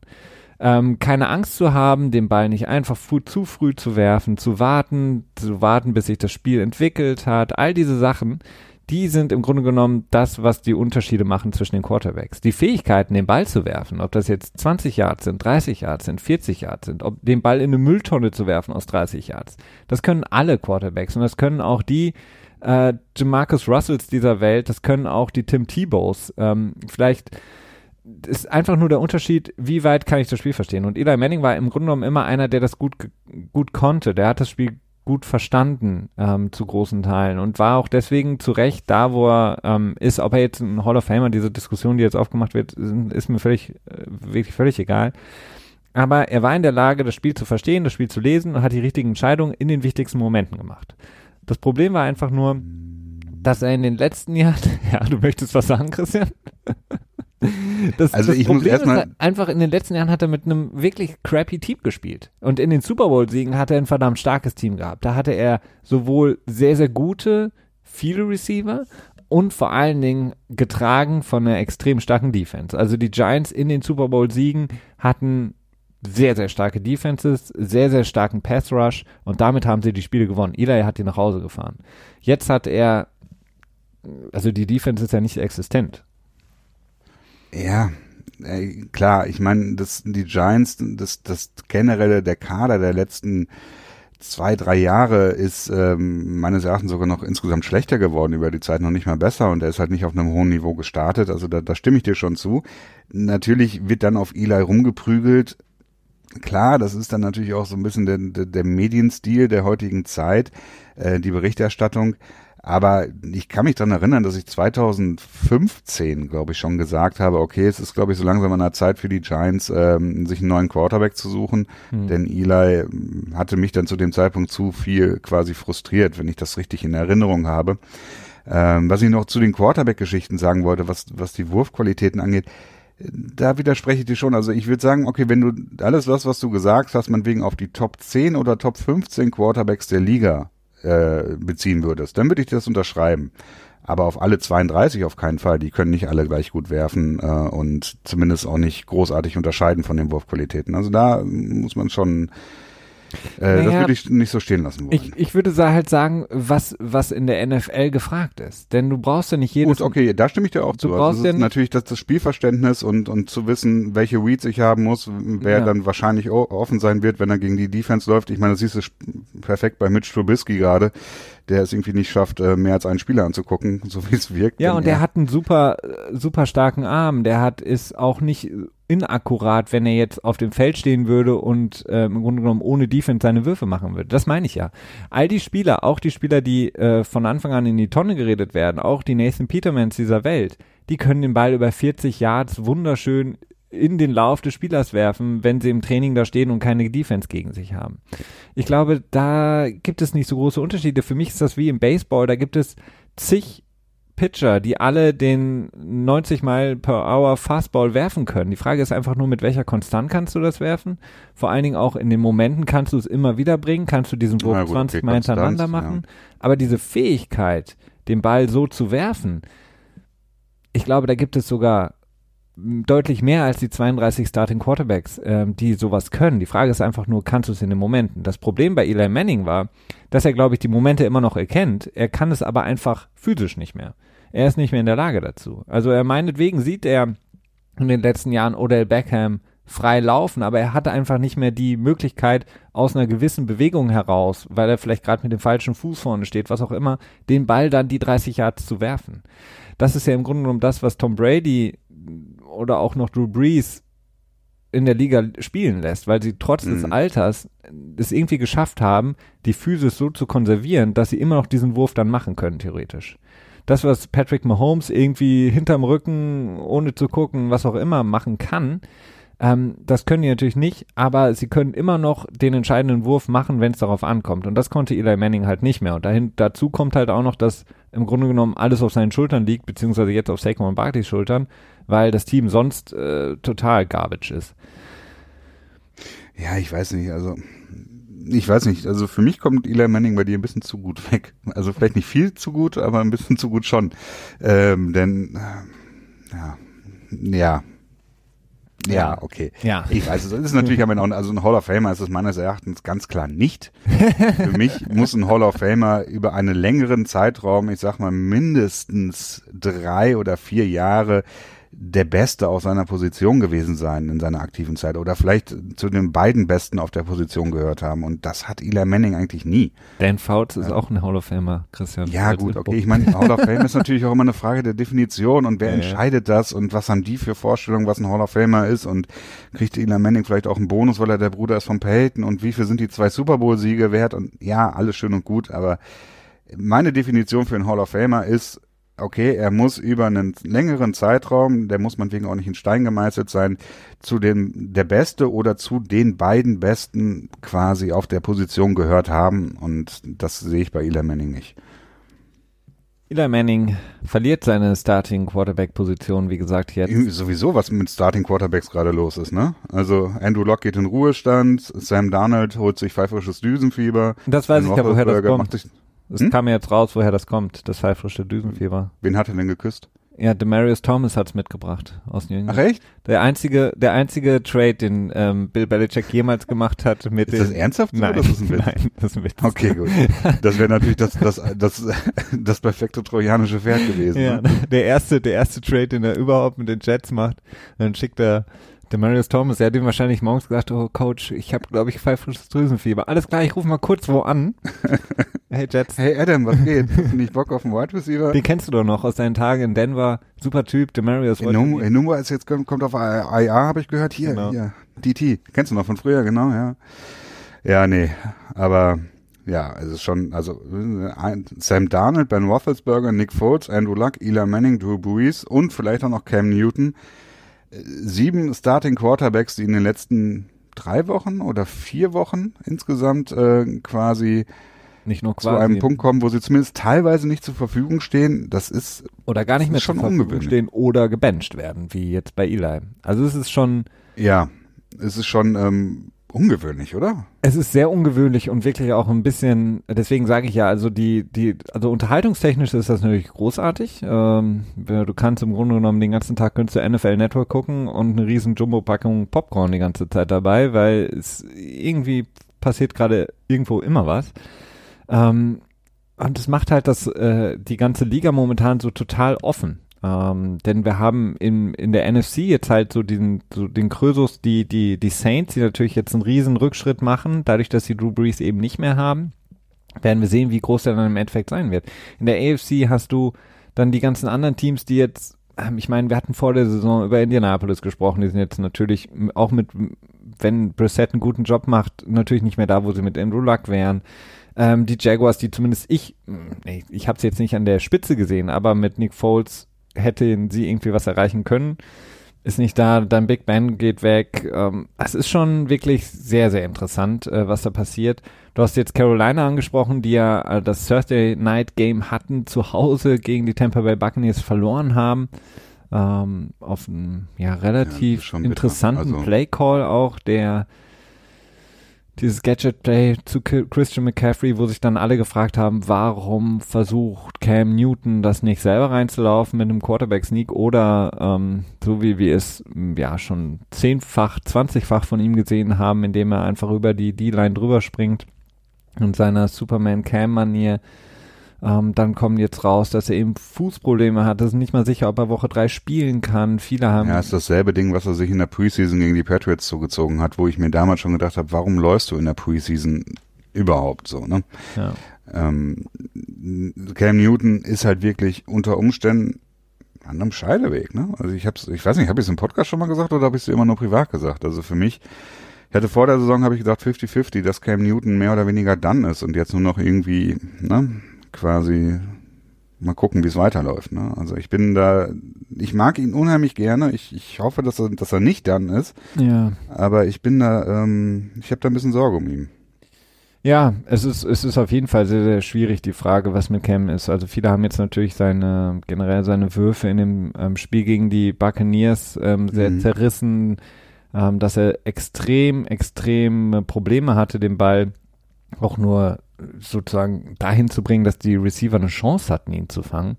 Also er hat teilweise Bälle drei, vier Yards vor ihnen in den Boden geworfen sonst wirft er sie ja eigentlich drei Yards über sie. Ähm, das war schon etwas problematisch, finde ich. Ähm, nichtsdestotrotz haben auch die Receiver keinen guten Job gemacht in Carolina. Ähm, und dann haben sie gegen Tampa gespielt, die wirklich eine extrem verbesserte Defense aufs Feld geschickt haben. Ähm, da zumindest mit Todd Bowles wirklich einen extremen Schritt nach vorne gemacht haben, äh, was die Defense vom letzten Jahr zu diesem Jahr angeht. Ähm, ja, und trotz allem hätten sie das Spiel dann irgendwie noch eigentlich die Carolina Panthers gewinnen können. Ein sehr schwieriges Spiel. Ich bin, ich bin wirklich sehr gespannt. Ich hoffe es wirklich für sehr, sehr, sehr für Cam Newton, dass er irgendwie das nochmal rumreißen kann für sich körperlich und ansonsten halt vielleicht wirklich auch nicht mehr lange spielen wird. Also ich glaube, mit dem Gedanken muss man sich dann vielleicht auch Mhm. fassen, weil wenn seine Schulter immer noch ein Problem ist, ähm, und sagen wir mal, er spielt jetzt noch ein paar Mal, um dann irgendwann final auf die Injured Reserve zu kommen, um dann wieder nächstes Jahr angreifen zu wollen. Ich weiß nicht, wie lange das dann noch Sinn macht und wie lange das dann für das Team auch noch Sinn macht. Im Grunde genommen immer diese Joker, ähm, beziehungsweise immer diese Karte Cam Newton nicht spielen zu können, weil man eben nicht weiß, ob er da ist. Und ähm, wir haben jetzt zum Beispiel auch gesehen bei diesem All or Nothing ähm, der Serie, was das, äh, was sie auf jeden Fall schön dargestellt hat, ist, dass sie im Grunde genommen relativ früh in der letzten Saison schon in den Trainings unter der Woche nie mit Cam Newton wirklich rechnen konnten, weil er nie komplett mittrainieren konnte. Und ähm, vieles, viele, viele, viele ähm, Niederlagen, die sie dann hatten in dieser unglaublichen Niederlagenserie, ähm, in denen hat Cam Newton fast kein einziges Training unter der Woche machen können, weil eben die Schulter so ähm, ja, kaputt war noch. Ähm, das ist ein Problem. Ich weiß nicht, also ich, ich könnte mir vorstellen, dass er vielleicht der nächste große Quarterback-Name ist, der relativ früh äh, die Schuhe oder die, weiß ich nicht, Handschuhe oder den Helm an den Nagel hängt, je nachdem. Das wäre natürlich für Carolina, die sich nach dem, nach dieser Super Bowl Niederlage gegen Denver nie wirklich wieder zurückfinden konnten zu dem, was sie waren. Das, ja. Ich, ich weiß es nicht so genau. Also das ist, ich könnte mir gut vorstellen, dass, dass er noch einen Vertrag bekommt. Einen weiteren, denn er ist nur noch ein Jahr unter Vertrag bei Carolina, also in 2020 noch unter Vertrag quasi könnte gut sein, dass diese Saison dann wieder so als, als okay, noch nicht ganz fit und so weiter. 2020 muss nochmal ausprobiert werden oder so. Dann wird er eventuell von Carolina getradet oder kriegt in Carolina nochmal einen Vertrag. Ähm, ich glaube schon, dass er einen zweiten Vertrag wird er noch kriegen, ähm, bevor er dann auch in Ruhestand geht. Aber ja, es ist, ähm, es ist nicht unwahrscheinlich, dass es für ihn vorbei ist. Also, jetzt kann ich mal eine Überleitung probieren.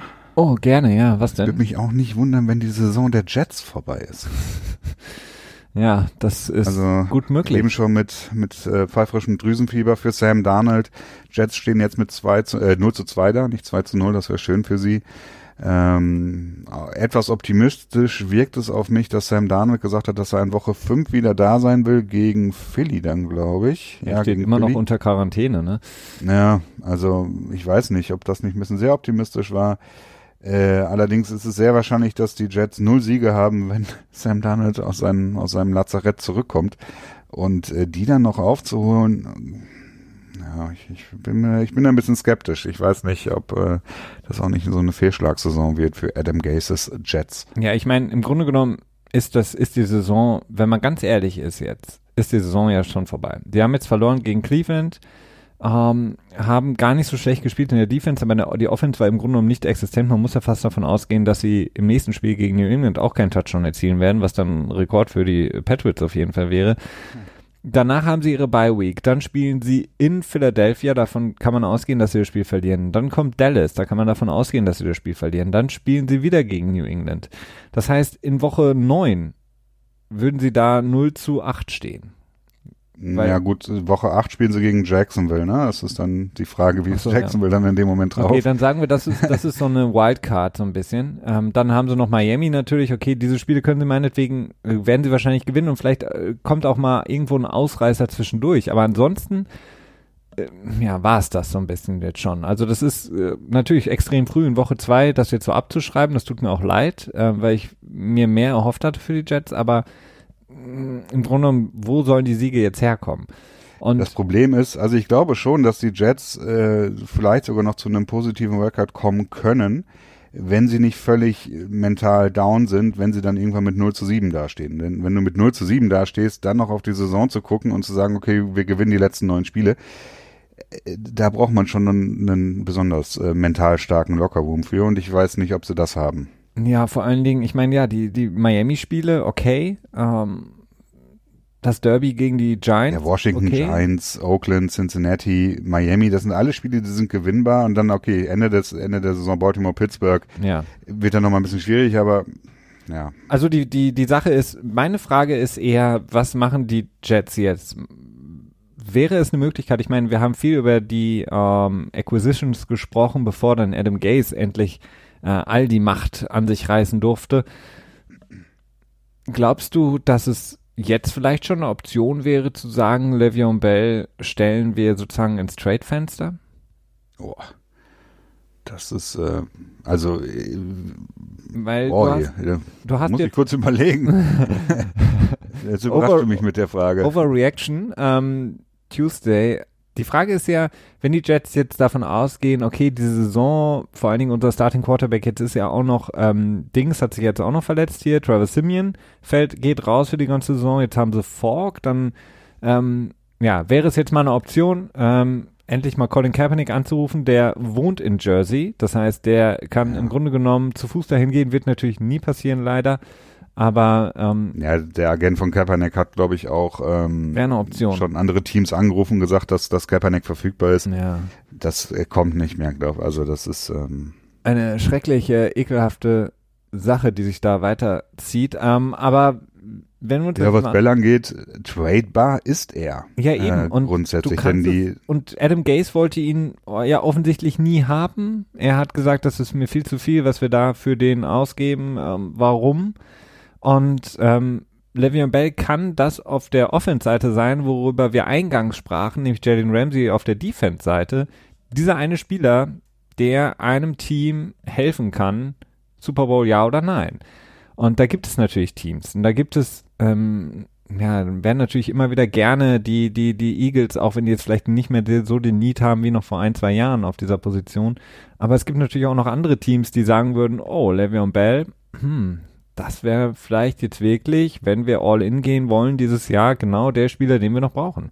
Weil er ist, und man sieht das ja jetzt auch selbst in diesem Team, in dieser Offense der Jets, das einzige Highlight und er ist der, in meinen Augen immer noch der beste Running Back in der Liga, beziehungsweise der beste All-Around Running mhm. Back, mhm. der wirklich alles mitbringt und alles kann.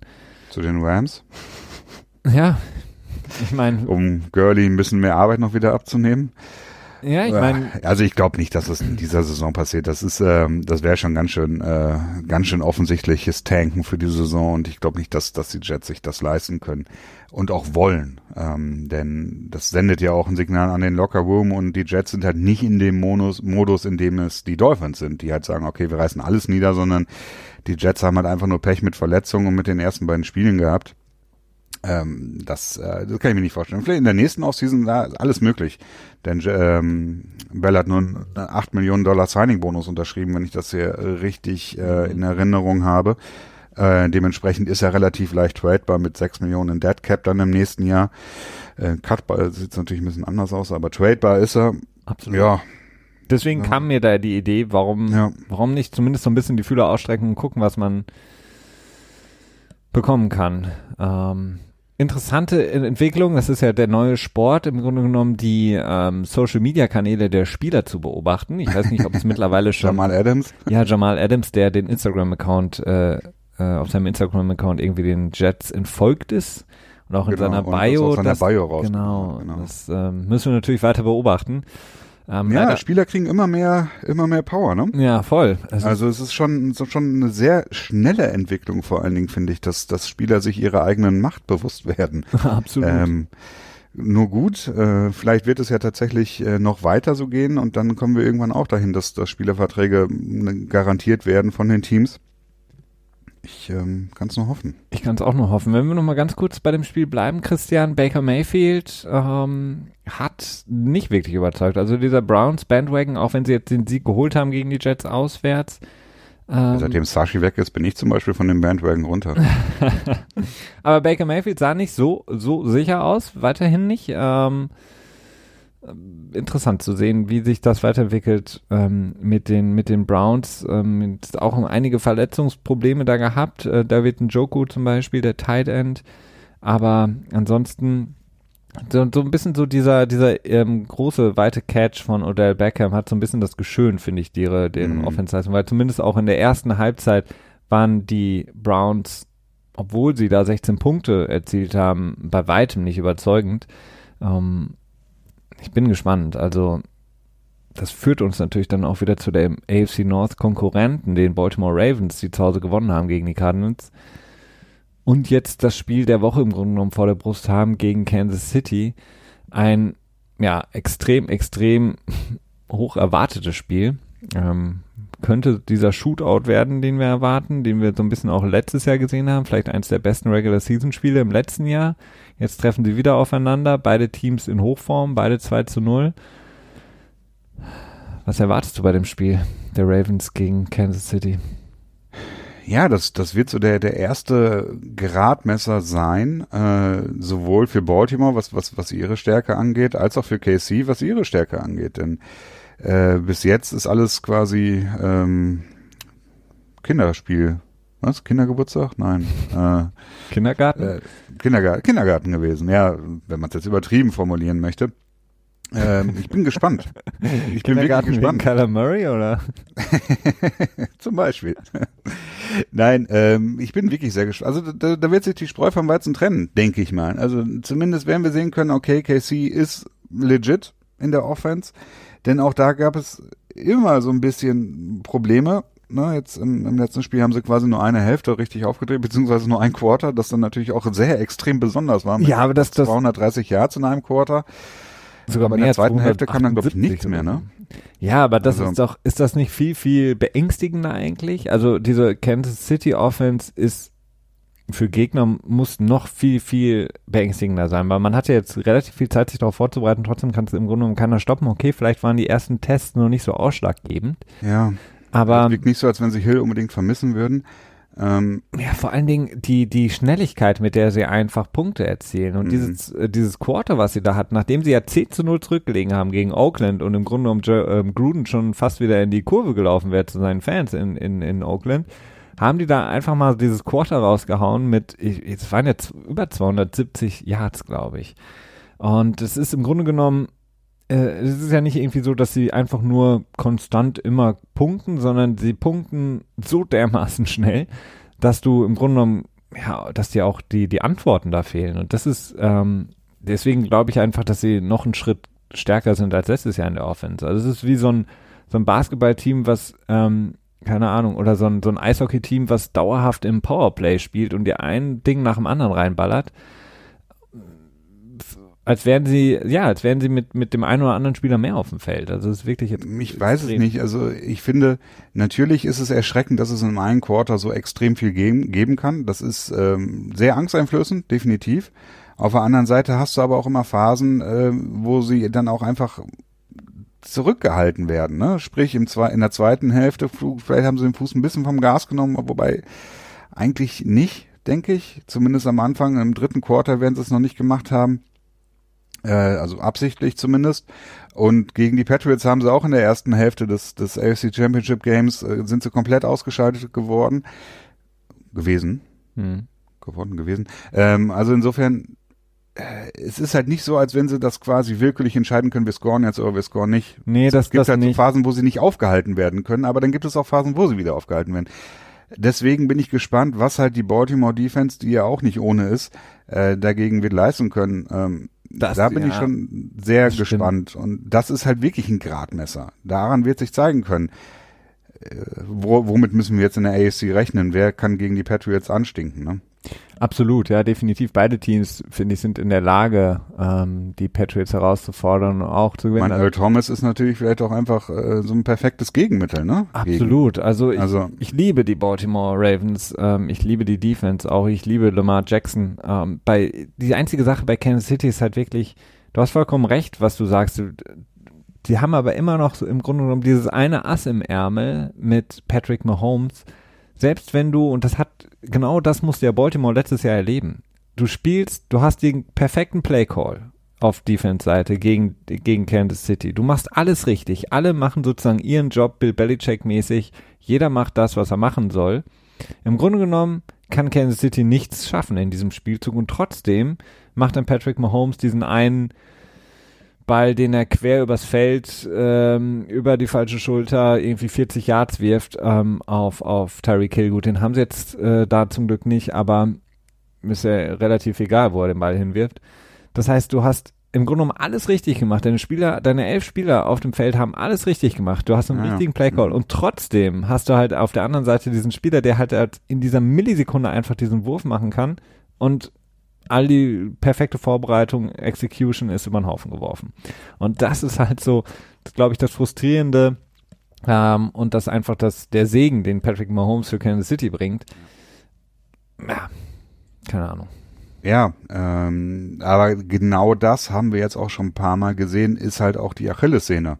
Ja. Also ja. Äh, dieses leicht ähm, angeberische, ich weiß nicht, gibt's dann gibt's eine abgeschwächte Form von angeberisch? Cocky heißt es dann im, im Englischen. Ne? Ja, das ist ein bisschen, ähm, ja, ein bisschen zu zu selbstbewusst, sagen wir mal. Ja, ja, so, so ein bisschen, ähm, ein bisschen zu viel. Und das hat auch schon ein paar Mal gekostet. Äh, und ich weiß nicht, wie das ist, wenn es dann in wichtigen Spielen mal kostet, ob das dann nicht dann auch vielleicht dazu führt, dass er so ein bisschen zum reguläreren Quarterback wirft und diese diese Standardregeln wie äh, nicht quer über die Mitte werfen und äh, nicht über die eigene Schulter werfen, ne? dass er dann quasi diese Standard-Quarterback-Regeln vielleicht auch ein bisschen mehr befolgt und dann natürlich dementsprechend auch die Big Play-Ability auch ein bisschen weniger wird dann dadurch. Ne? Das bleibt noch abzuwarten. Also wir dürfen nicht vergessen, das ist quasi das zweite Jahr von Patrick Mahomes. Ja. Äh, zumindest das zweite Jahr, in dem er spielt und das ist noch, auch noch ganz jung und äh, es gibt immer gehypte Quarterbacks, die dann drei Jahre später quasi kaum noch einem bekannt sind. Jo, das wird, glaube ich, nicht. Äh, das wird mit Mahomes wahrscheinlich nicht ja, passieren, das will ich damit ich nicht andeuten, ne? aber es ist halt noch viel zu früh, um ähm, ja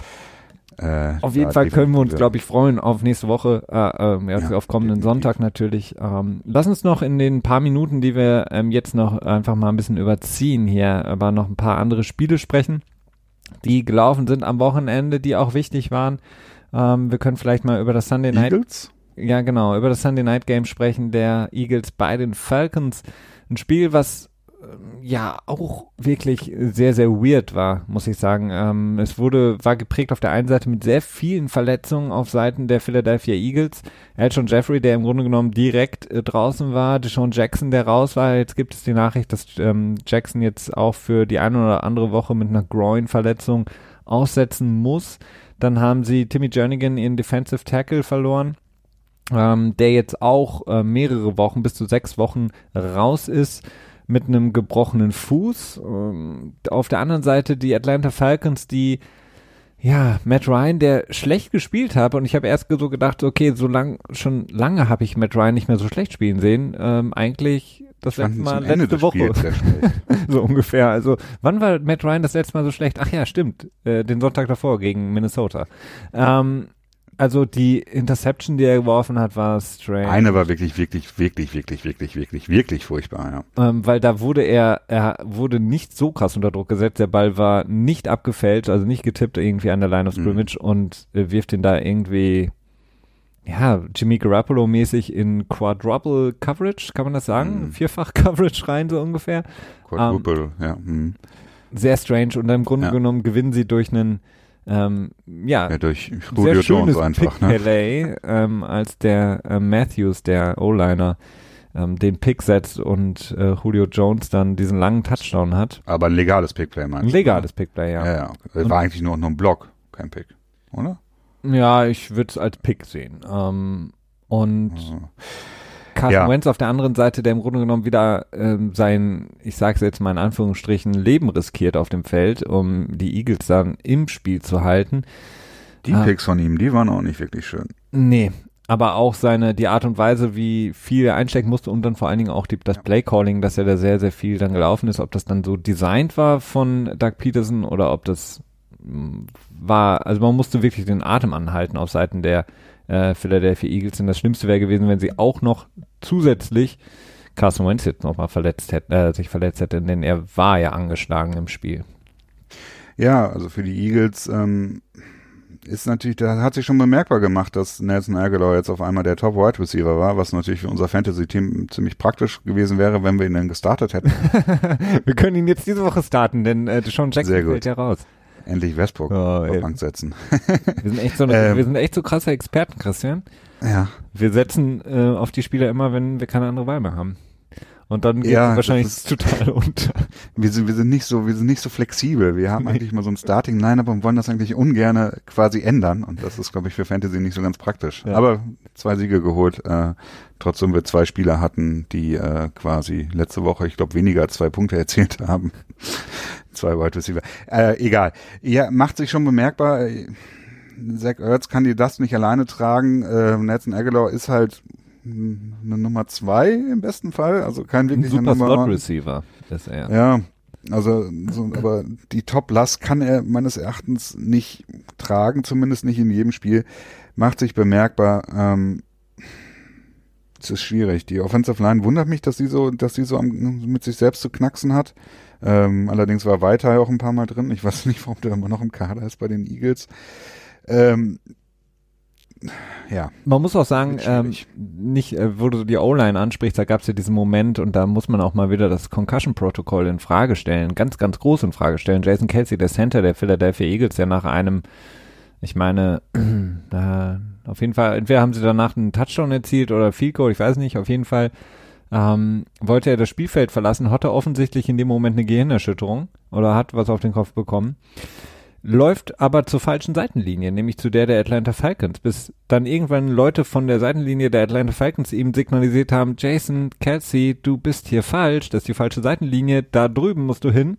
Dann ist er dahin getrottelt, ähm, wirkte völlig verloren und wurde dann kurz in dem ja, blauen Zelt, das immer noch nicht gesponsert wird. Ich weiß nicht, warum sich nicht endlich mal irgendein Pharmakonzern die Rechte Pfizer ist auch blau, oder? Ja, irgendwie sowas. Anbieten. Äh, wurde kurz untersucht. Im nächsten Drive der Philadelphia Eagles war schon längst wieder auf dem Feld. Da habe ich mir auch so gefragt, so, okay, sorry, aber der Typ hatte offensichtlich starke Probleme, sich überhaupt zurechtzufinden auf einem Spielfeld. Der, der war wirklich fast an der Seitenlinie der Atlanta Falcons, bis ihm die Leute gesagt haben, das ist nicht deine Seitenlinie. Also ich weiß nicht, was er da gesagt hat. Er hat offensichtlich nichts mehr mitbekommen äh, und ist äh, gefühlt keine Ahnung, lass es zehn Minuten später schon wieder auf dem Feld. Also sehr, sehr, sehr, sehr weirde Situation. Ja, also das, das Concussion-Protokoll wird ja jetzt auch quasi nochmal ähm, überprüft, äh, zusammen von der NFL und NFLPA ist jetzt rausgekommen, speziell aufgrund des äh, der Concussion von Sterling Shepard von den Giants, der letzte Woche quasi weitergespielt hat, hatte komplett durchgespielt danach noch, weißt du das? Mm, ja, nee, weiß ich nicht. Naja, aber da sind halt Fragen aufgekommen, es wird jetzt nochmal an der Review genommen, wird sich zeigen, ob sich da noch was dran ändern wird, aber manchmal ist es schon sehr komisch. Ja. Was hast du denn, was hältst du denn von der Kontroverse aus dem Spiel, dass ähm, Carson Wentz sich bei der Two-Point-Conversion selber fünf Zentimeter vor der, äh, vor der Endzone selber aufgegeben hat? Keine Ahnung, also ich finde, äh, die, die Regel ist normal die Regel. Klar, in dem Moment, ähm, vor allen Dingen mit dem Terminus gibt sich selber auf, ist natürlich total Schwachsinn, weil er will natürlich den Touchdown erzählen, keine Frage. Nur kann man nicht verschiedene Regeln aufstellen für was der Quarterback macht in der Red Zone und was er sonst auf dem Spielfeld macht. Von daher, man braucht eine stringente Regelung. Und das ist nun mal die, wenn der Quarterback sich aufgibt, sprich, wenn er slidet oder nach vorne sich fallen lässt oder was auch immer, ist das Spiel ähm, in dem Moment tot, damit eben der Quarterback geschützt wird. Denn all das wird ja nur gemacht, damit der Quarterback geschützt wird vor eventuell späteren Hits. Ja. Das heißt, Nee, es ist, es ist genau. wenn er das an der eigenen 30-Yard-Linie gemacht hätte und irgendein äh, Andrew Sendejo oder irgend so einer von den etwas ähm, etwas schwi- schwi- Boys. genau von den ganz ganz harten Typen ähm, würde dann auf ihn draufstürzen und ihm irgendwie den Kopf abreißen, dann würden alle aufschreien und sagen, wie kann das nun sein? Wir müssen endlich die Quarterbacks beschützen in dieser Liga. Das sind die Gesichter des Franchises. Deswegen fand ich die Diskussion einfach Quatsch. Also dann, wenn, wenn, ja, wie wenn so er häufig. da den Quarterback Sneak machen will, dann soll er es halt auch durchziehen. Also sonst äh, traut er sich ja auch in, weiß ich nicht, irgendwelche Leute reinzuspringen, äh, Kopf nach vorne. Ähm, Sehe ich jetzt nicht so das Problem. Nee, ich sehe es auch ziemlich ähnlich. Die Regel ist halt da. Ich glaube, seit letztem Jahr ist es eingeführt worden, dass auch Quarterbacks, wenn sie nach vorne quasi äh, diven, sich auch selber aus, aufgeben, sobald sie quasi mit dem Knie Ja. den Boden berühren. Ähm, ist natürlich sehr ärgerlich. Wahrscheinlich hat Carson Wentz selber an die Regel in dem Moment nicht gedacht. Hm. Könnte ich mir sehr gut vorstellen, sonst hätte er sich wahrscheinlich anders verhalten. Äh, aber ja, hat am Ende, ob es dann den großen Unterschied gemacht hat, ist ja vielleicht auch noch die Frage. Ne? Lass uns noch zwei, drei Spiele kurz ansprechen, Christian. Ähm, die Chargers verlieren gegen die Lions, ähm, verlieren mal wieder ein Spiel, von dem man eigentlich sagt, so, das müssen die Chargers eigentlich gewinnen, wenn sie wirklich ganz vorne mit dabei sein möchten. Ähm, auch ein komisches Spiel. Sie haben ähm, die Defense der Chargers hat da teilweise, also zumindest gegen Galladay, sehr viel zugelassen. Austin Eckler macht weiterhin Melvin Gordon total vergessen. Also für Melvin Gordon, der jetzt auch gesagt hat, er wird demnächst irgendwo spielen, aber hat noch nicht mal gesagt, dass er bei den Chargers spielen will, wird es nicht unbedingt leichter, das Ganze. Jetzt verlieren die Chargers auch noch, ähm, äh, wen haben sie verloren? Genau, Adrian Phillips. Safety. Genau, Genau. der auf die IR wandert. Schwierig, also ich hab, war wirklich ein bisschen überrascht, dass sie das Spiel dann gegen die Lions so verlieren. Ähm, vor allen Dingen, weil sie in der zweiten Halbzeit keine Punkte mehr erzielt haben. Philip Rivers relativ off aussah das ganze Spiel über und nur Austin Eckler bringt dann halt auch nichts.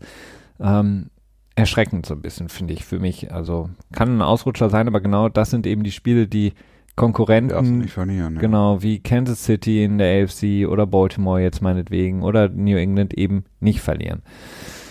Ähm, Ja, ich, ähm, ich habe mich gefreut über den Sieg der Lions. Also ja ich mag sie ja gerne. Ja, Ähm, Maddie P und Maddie S. Naja, Matthew Stafford. äh, kennt man jetzt nicht unbedingt darunter. Ähm, ja, war ein Stinker, den sie da hingelegt haben, ne? Haben sie ein Ei gelegt. Also passiert.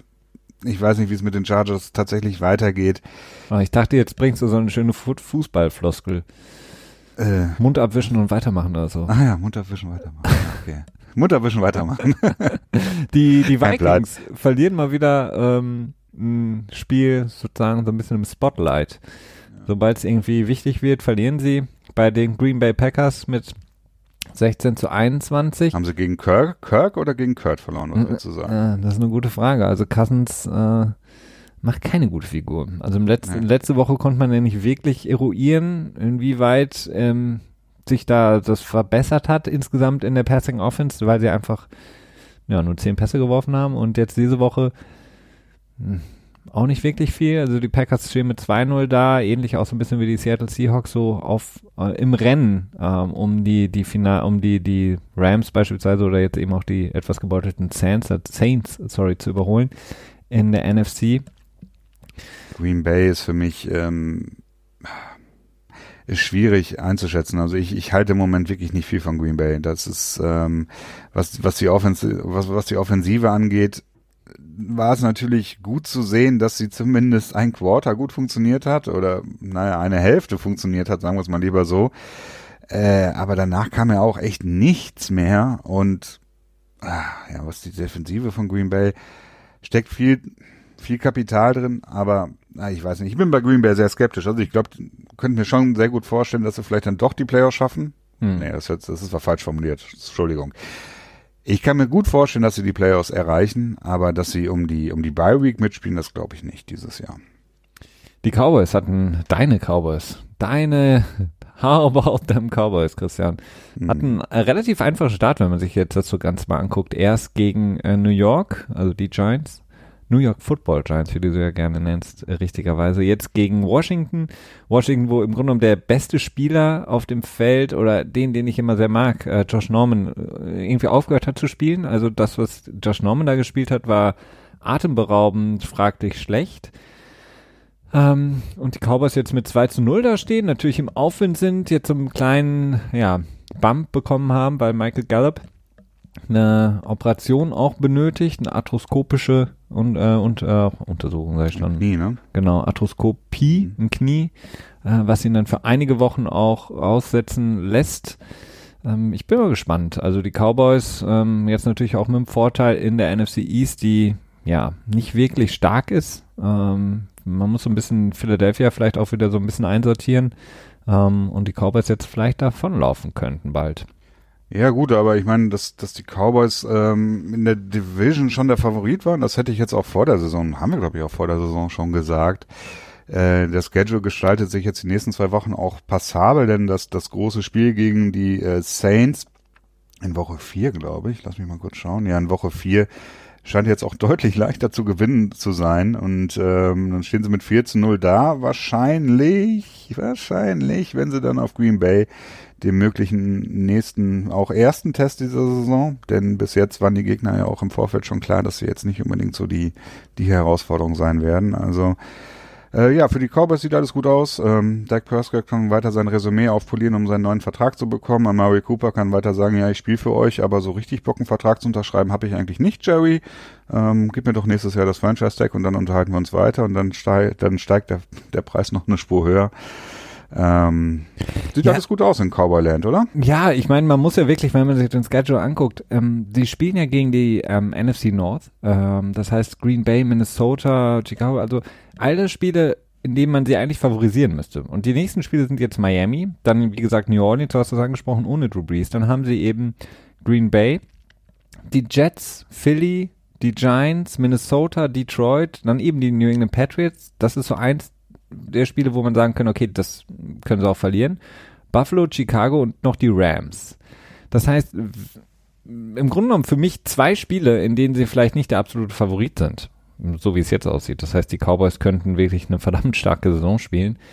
Ähm, Welche Spiele willst du sehen? Also gegen die Patriots nicht Favorit und gegen LA, ein Philly-Spiel oder was? Oder gegen Chicago? die Rams. Und Die Rams. Ach so, ja. So wie es sich jetzt momentan ähm, Ja, darstellt. Ne? Wir mein, sind sehr früh, In aber Philly Woche 16 kann natürlich auch ein sehr schweres Spiel ja, noch kann auch werden. sein, dass sie dann schon resten, ne? weil sie irgendwie ähm, ja, möglich. schon gut da stehen und im Grunde Aber wer weiß, vielleicht droppen die auch noch ein paar Spiele, wo man denken würde, okay, die müssten sie eigentlich nicht droppen, ne? Genau, und wir wollen natürlich auch toi toi toi, knock on wood if you're with me, ähm, natürlich irgendwelche Verletzungen auch nicht beschreien, denn es kann da auch Ja. natürlich immer wieder was passieren. Wir haben es jetzt gesehen bei den Saints, äh, bei den ähm, Pittsburgh Steelers, wie schnell das dann gehen kann. Eine letzte Sache noch, Christian. Ähm, Broncos? ja, Ja. was hältst du erstmal von dem Play Calling am Ende? ähm, von den Broncos und dann natürlich äh, deine Meinung zu Pinheiro. Wobei ähm, Play Calling von, ich weiß jetzt nicht genau, was du damit meinst. Mit der Two-Point-Conversion von den Broncos. Finde ich super. Ja. Ähm, ich meine, die, äh, wer hat das noch probiert, dieses, äh, diesen Spieltag? Naja, die, äh, die Jacksonville Jaguars gegen Houston. Genau. Und da hat es nicht, also ist es generell, ich finde, das ist eine super Idee. Sollte deutlich häufiger gemacht werden. Gerade in Low-Scoring Games ist es eine absolut äh, gescheite Idee für zwei zu gehen im letzten Touchdown. Also um das Der, kurz aufzudröseln für, für alle, die jetzt vielleicht sich fragen, was Christian für so eine großartige Idee hält, wenn ein Team im Grunde genommen ähm, zurück mit einem Touchdown ausgleicht. Genau, und mit einem Touchdown ähm, beziehungsweise dann mit dem extra Punkt ausgleichen könnte das Spiel und es wäre dann noch ein bisschen Zeit auf der Uhr ähm, oder eben mit der Two-Point-Conversion zu versuchen, das Spiel direkt zu gewinnen oder so gut wie zu gewinnen. Also was ist besser, das Spiel auszugleichen spät im vierten Viertel mit dem Extrapunkt oder mit der Two-Point-Conversion im Grunde genommen für den Sieg zu gehen? Genau. Also für mich ist es generell so, wenn es sowieso ein Low-Scoring-Game ist, und das war es ja in beiden Spielen, also Chicago hatte im Vorfeld äh, deutlich unter 20 Punkte erzielt, Jacksonville hatte deutlich unter 20 Punkte erzielt. Das heißt, der Vorteil, also normalerweise wird ja ja gesagt, in der, in der Overtime hast du eine 50-50 Chance, quasi als Erster an den Ball zu kommen. Gut, aber wenn du halt im Vorfeld nicht so wirklich erfolgreich warst in der Offensive, ne, dann kannst du nicht sagen, dass du dann quasi dann auch mit dem Ballbesitz eine hohe Wahrscheinlichkeit hast zu gewinnen. Und dementsprechend ist es dann extrem sinnvoll, die Two-Point-Conversion anzugehen und dann zu sagen, okay, ich habe vielleicht einen 50-50-Shot, vielleicht sogar ein bisschen mehr, je nachdem, was du für ein gutes Play hast, ein gutes Two-Point-Conversion-Play was da dein Playbook hergibt. Vielleicht kannst du das ja sogar auf eine, eine, eine Wahrscheinlichkeit, äh, auf eine Erfolgswahrscheinlichkeit von 60 Prozent oder so anheben.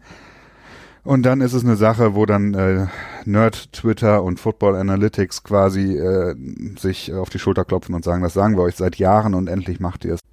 Ja, genau so ist die Geschichte. Und ähm, gut, jetzt bei äh, Denver hatte sich natürlich ein bisschen kurios gestaltet, denn da gab es so ein kleines Regelding, das äh, mir auch im Vorfeld nicht bekannt war, denn ähm, es gab ein Delay of Game von Flacco, was natürlich ähm, na, ich will jetzt nicht wieder auf Flecko ja. rum. ja, Flecko hat nicht gut gespielt, darauf können wir uns, glaube ich, einigen.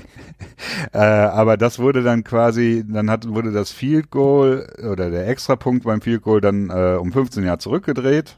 Nee, äh, 15? Nee, um 5, ne? Ja, äh, das wurde dann verschossen aber äh, eine Offside-Penalty auf Seiten der Defense beziehungsweise der, der Block-Unit ähm, äh, geschoben und das hat dann wiederum dazu geführt, dass in der, der Two-Point-Try äh, von der Hälfte der Distanz, also von der Ein-Yard-Linie durchgeführt werden konnte, ähm, weil quasi die Delay of Game Penalty äh, nicht mehr relevant wurde dadurch. Das ist eine Sonderregel oder nee, es ist nicht eine Sonderregel, es ist einfach eine Regel, die nicht wirklich intuitiv erscheint, aber schon Ewigkeiten so in den Regeln drin steht. Und das war natürlich ganz interessant. Also generell Two-Point-Conversion machen, um in Führung zu gehen, ist äh, häufig eine sehr gute Idee. Ähm, also äh, Football Analytics sind ja sowieso eine Sache, die zumindest in Teilen äh, mich sehr begeistern, in anderen Teilen ich so ein bisschen übertrieben finde.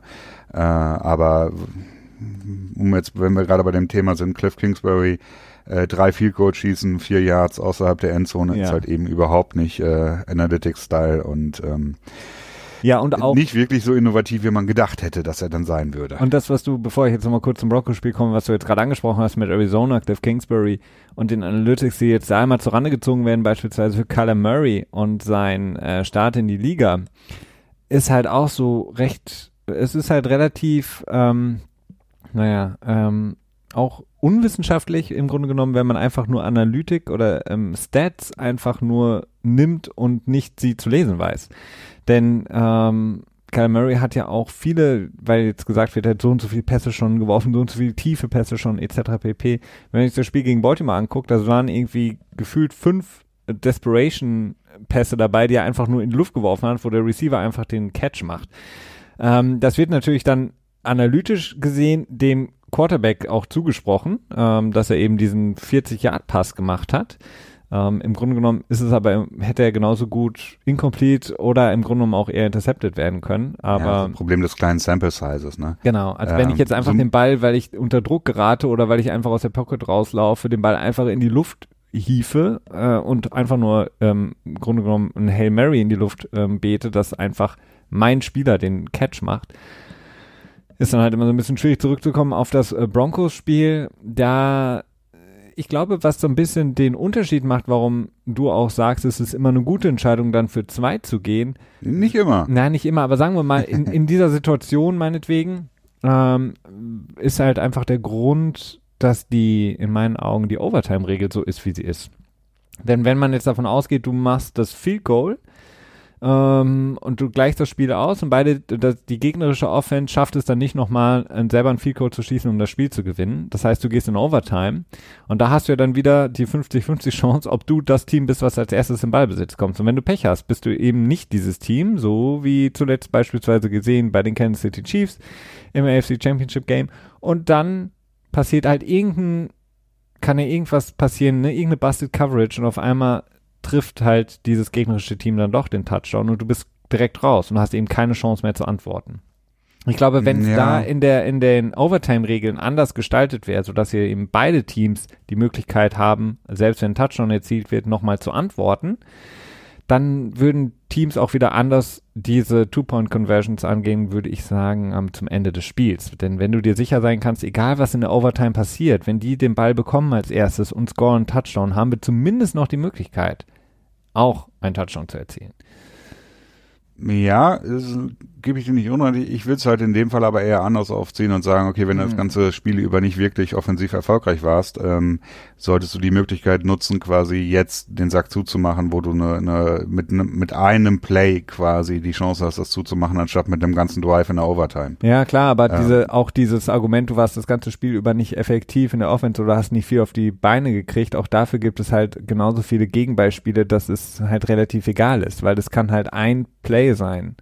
Du musst, du kannst, du kannst meinetwegen äh, ja. bis ins vierte Viertel nichts, auch nicht annähernd was auf die Beine bekommen haben in der Offense. Das heißt ja nicht, dass du nicht trotzdem einen Drive spielen kannst, mit dem du ein Spiel gewinnen kannst. Also ja, aber die Wahrscheinlichkeit ist halt geringer. Ja ne? klar, die Wahrscheinlichkeit, aber die Wahrscheinlichkeit ist halt auch ähm, im in einem, in einem Ballsportart, in der 22 Spieler im Grunde genommen kein, im Grunde genommen immer auf der Höhe sein müssen, relativ schwammig. Hm. Naja. Ja, also ich meine, wir können uns auch auf einigen Analytics, äh, die sagen ja weder was Falsches noch was Richtiges. Die ja, die sagen halt aus. immer. Die Frage ist, ja. die Frage halt ist, easy äh, Job. wie relevant ist das, was sie ausgerechnet haben? Das ist immer die Frage. Also, ne, denn verrechnen tun sie sich, glaube ich, selten. Äh, die Frage ist halt immer nur, okay, gibt es da eine Korrelation zwischen und äh, wie aussagekräftig ist das für den und den Fall? Denn ja. ähm, es gibt da auch nicht, ja, das heißt halt nicht immer, ich meine, diese Win-Percentage, ne, das ist, es ist halt nicht immer aussagekräftig, ne, ähm, aber äh, meines Erachtens können, kann schon viel daraus gezogen werden. Ich meine, ähm, die Eagles haben dadurch ihren Super Bowl gewonnen, quasi, kann man schon so sagen, durch diese Analytics-Geschichten, die sie eingepflegt haben. Mir gefällt es auch sehr gut, dass sie häufig ähm, beim vierten und, und kurz dafür gehen, anstatt dann irgendwie zu panten oder vielleicht ein Vielkurz zu schießen. Ähm, das ist eine Sache, bei denen funktioniert es augenscheinlich. Und wenn es richtig angewandt ist, kann es, glaube ich, ein großer Vorteil sein. Ja. Habe ich eigentlich erwähnt, dass Ila Manning, äh, Ila Mannings Karrierestats, habe ich die erwähnt? Nee. Das wollte ich schon machen, denn die sind nämlich schon sehr herausragend. Okay. Weißt du sie?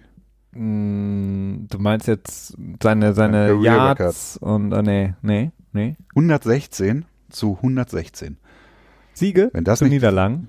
Siege zu Niederlagen. Wenn das nicht die Stats von einem Hall of Famer sind, dann weiß ich aber auch nicht. Ja, aber ich meine, was, was ist denn ein Hall of Famer? Also ich meine, guck dir die Leute an, die in die ja, Hall of Fame natürlich ist das die Frage. Natürlich ist das die es Frage. Ist, es ist doch sowieso Käse. Warum, warum, also in den Anfangsjahren kam im Grunde genommen jeder, der irgendwie mal länger, mehr als zwei Saisons gespielt hat, in die Hall of Fame. So, da hat man irgendwann ja. gedacht, okay, so groß ist glaub, Canton, Ohio jetzt 10, auch nicht. glaube ich, dass, rein, ne? Oder ja, 20? dass wir von jedem die, die ja. Kackbüste da reinstellen können. Also müssen wir es ein bisschen weniger machen. Dann kommen nur noch die großen Stars rein. Und dann ist die Frage, was sind die großen Stars? Ist das jetzt, ich meine, guck dir die Leute an, die in den letzten Jahren reingekommen sind. Von denen ist mehr als die Hälfte weniger wichtig als Eli Manning, finde ich, in, in, in vielen Bereichen. Und viele reden ja. jetzt darüber, soll Julian Edelman, weil er eben der zweite nach Jerry Rice ist, was die Receptions und Yardage angeht in den Playoffs. In die, und wie oft hat er den Super Bowl gewonnen? Jetzt dreimal? Ja, dreimal mit den Patriots den Super Bowl gewonnen, wurde sogar Super Bowl MVP. Im Grunde genommen musst du damit ja in die Hall of Fame kommen, aber eigentlich äh, ist er nee. kein Hall of Famer. Also deswegen, ja. das ist halt total Banane. Warum kommt ein Owner in die Hall of Fame? Warum kommt ein keine Ahnung, ein, ein Journalist in die Hall of Fame. Also ich meine, Sportjournalismus ist so ungefähr das, ähm, ich will jetzt nicht ja. niemand diskreditieren, aber das ist halt so. Äh, ich hoffe auch nicht uns selbst. Ja, wir machen das ja auch. wir, wir reden ja auch irgendwie unsere äh, über unsere äh, geben unsere Meinung irgendwie in so ein Mikrofon rein und genau das gleiche machen ja alle. Also keine Ahnung, das ist im Grunde genommen nur ein Rausschreien von irgendwelchen Meinungen. Die einen schreien lauter als die anderen. Das ist ja jetzt kein ja, ich weiß auch nicht, ich rede lieber nicht weiter, sonst. Ähm, ähm, auf jeden Fall, warum, war, also entweder schaffst du die Hall of Fame ganz ab oder du, du lässt einfach jeden rein nach gewissen Maßstäben und zwar sobald er irgendwie einen Super Bowl gewonnen hat, keine Ahnung. Und äh, ja, es ist, es ist, äh, ich doch, bin halt auch fake. dafür, dass halt nicht jedes Jahr fünf Leute in die Hall of Fame reinkommen, sondern vielleicht äh, zwei Spieler und ein Special. Und ein Special kann dann irgendwie ein Owner sein, der sich besonders bemüht gemacht hat. Ein, ein Kameramann, ein, der die Spycam geflogen ist. als allererstes bei NBC, als der Rauch ja. so krass war. Ja, also das sollte deutlich weniger sein. Aber gut, das ist halt auch wieder die Sache. Das ist halt alles ein Geschäft und es geht halt nicht darum, wirklich zu gucken, wer ist der beste Spieler oder so, sondern es geht so zu gucken, okay, wie kann man noch ein bisschen Kohle irgendwie äh, generieren. Ne? Und das ist halt das, was mich halt immer so abturnt dabei, denn äh, die Hall of Fame gibt, gibt vor, etwas zu sein, was sie einfach nicht ist. Ne? Sie gibt vor, äh, quasi ein, ein Hall Tempel. of Fame zu sein, dabei sind ist die Hälfte von denen irgendwie äh, halb Verbrecher, halb äh, I don't know. ähm, jetzt haben wir gar nicht gesprochen über ähm, College. Es gab ja da ähm, ja. Äh, interessante Entwicklungen. Ähm, die äh, Pfeifen äh, Tim Thibault und Mike Leach haben sich ja dazu geäußert, ähm, zu der dem Vorschlag in Kalifornien äh, vom Senat. So ein bisschen das beste Beispiel für Privilege, ne? Was, ja. was äh, soll man was College-Spieler an den Endorsements, also sollen sie Endorsements mal haben dürfen, sprich soll jetzt ein Spieler mit dem Trikotverkauf von was sein, also beziehungsweise seinem Trikotverkauf soll er daran partizipieren dürfen, soll er Werbung machen dürfen und daran partizipieren dürfen etc. pp. Sprich, sollen wir endlich dieses verdammte Schrottsystem College auflösen und sagen, alle die Spieler sollen auch davon profitieren dürfen, denn es ist ein Milliardengeschäft und Millionen werden den Trainern, wie zum Beispiel Mike Leach, eine schreckliche Persönlichkeit, dieser Typ, ähm, in so vielen Bereichen, der der bestbezahlte Beamte im ganzen Staate ist, als Head Coach vom College. Und das College hat nicht mehr genug Kohle, um wahrscheinlich die Bibliotheken der einzelnen Fachbereiche ähm, immer auszustatten, aber der Head Coach, der ein weißer Supremacist und Trump-Supporter ist, ist der bestbezahlte Beamte im Staat, der dann sagt so, nö, warum sollen wir das machen? Also die ganzen zweistelligen Millionenbeträge, die ich einstreiche, darüber sprechen wir nicht, sondern ähm, das Geld sollten wir doch lieber dafür benutzen, um in ähm, Kalifornien die Straßen sauber zu halten, denn die sind ganz schön dreckig. Und Tim Thibault sagt, das zerstört doch das System College, weil dann ist es doch dann genauso wie die NFL und dann will das doch keiner mehr gucken, weil der, das College doch so besonders, weil du Colleges hast, wo schon dein Opa war, wo dein Vater war und wo du dann endlich die SEC äh, Championship gewinnen kannst. Äh, ja, Bullshit. Schrecklicher Bullshit. Und dann haben wir auch nicht gesprochen, Christian, über äh, Antonio Brown, äh, ja. die Entwicklung, die es da noch gab. Denn ähm, das gab Weil so viel gab es ja jetzt am Ende auch nicht Neues, beziehungsweise wir haben halt im NFL mhm. Houston noch gar nicht darüber mhm. gesprochen, denn das ist ja Dienstagabend mhm. erst oder Dienstagabend gedroppt. Ja, aber es gab, ja, es gab ja schon die, die Information, dass es einen weiteren, genau, also einen weiteren äh, Anschuldigung der sexuellen Belästigung gegeben hat von einer Künstlerin, die ihn gemalt hat. Dann ähm, kann man ja auch darüber sprechen, dass die NFL eben den easy way out gesucht hat, indem sie ihn nicht auf die Liste gepackt haben. Er spielen durfte gegen Miami, aber die Frage halt einfach ist, warum haben die New England Patriots ihn nicht als ein healthy scratch, sprich einfach nicht aktiviert für den Tag? Da muss ich Vor eben allen sagen, Dingen, wenn wenn bedenkt, äh, wenn wenn wir uns daran zurückerinnern, dass Robert Kraft in 2014, glaube ich, oder also auf jeden Fall nach der Ray Rice Geschichte äh, gesagt hat, dass, dass Domestic Violence und sexuelle Gewalt äh, überhaupt keinen Platz bei ihm im Team haben und dann nimmt Nur bei er, ihm selber persönlich. Ja, ja, das das eine und das andere. Antonio Brown, selbst wenn quasi versichert wird von Seiten der Patriots, dass sie nichts davon wussten von der ganzen Geschichte, bevor sie Antonio Brown unter Vertrag genommen haben, äh, dann lassen sie ihn trotzdem spielen, äh, nehmen halt den, den leichten Weg und sagen, ja, wir warten auf die Entscheidung der NFL. Ähm, es ist, ja. Es ist ein bisschen strange, beziehungsweise es ist wirklich beschämend von den Patriots, dass sie Antonio Brown haben spielen lassen.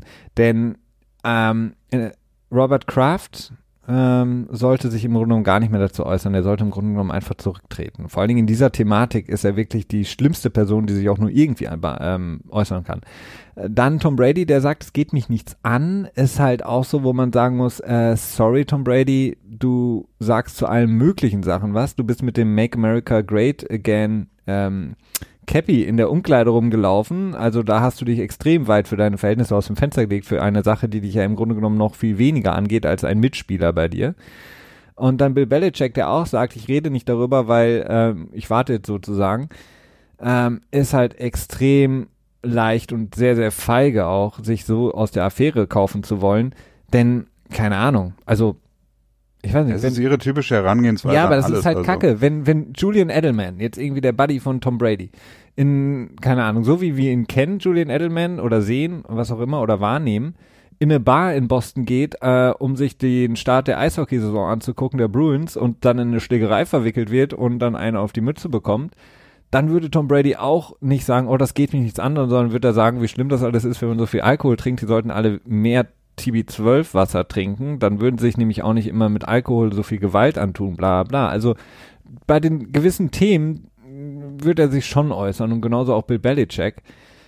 Ähm, ich erinnere immer ja. nur wieder daran, Aaron Hernandez war, und ich will nichts damit beschönigen, aber er war weder verurteilt, noch angeklagt, noch verhaftet.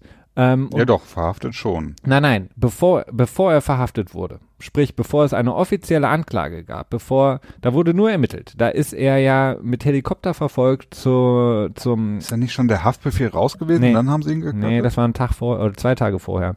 Da ist er okay. zum Stadion gefahren und da haben sie ihn ja wieder rauskomplimentiert und haben gesagt, sorry, mh, mm, ist jetzt kein gutes Bild, verzieh dich bitte wieder. Und als ja. er dann, das wurde ja alles von O.J. Simpson mäßig mit Kamera etc., ach, mit Helikopter gefilmt.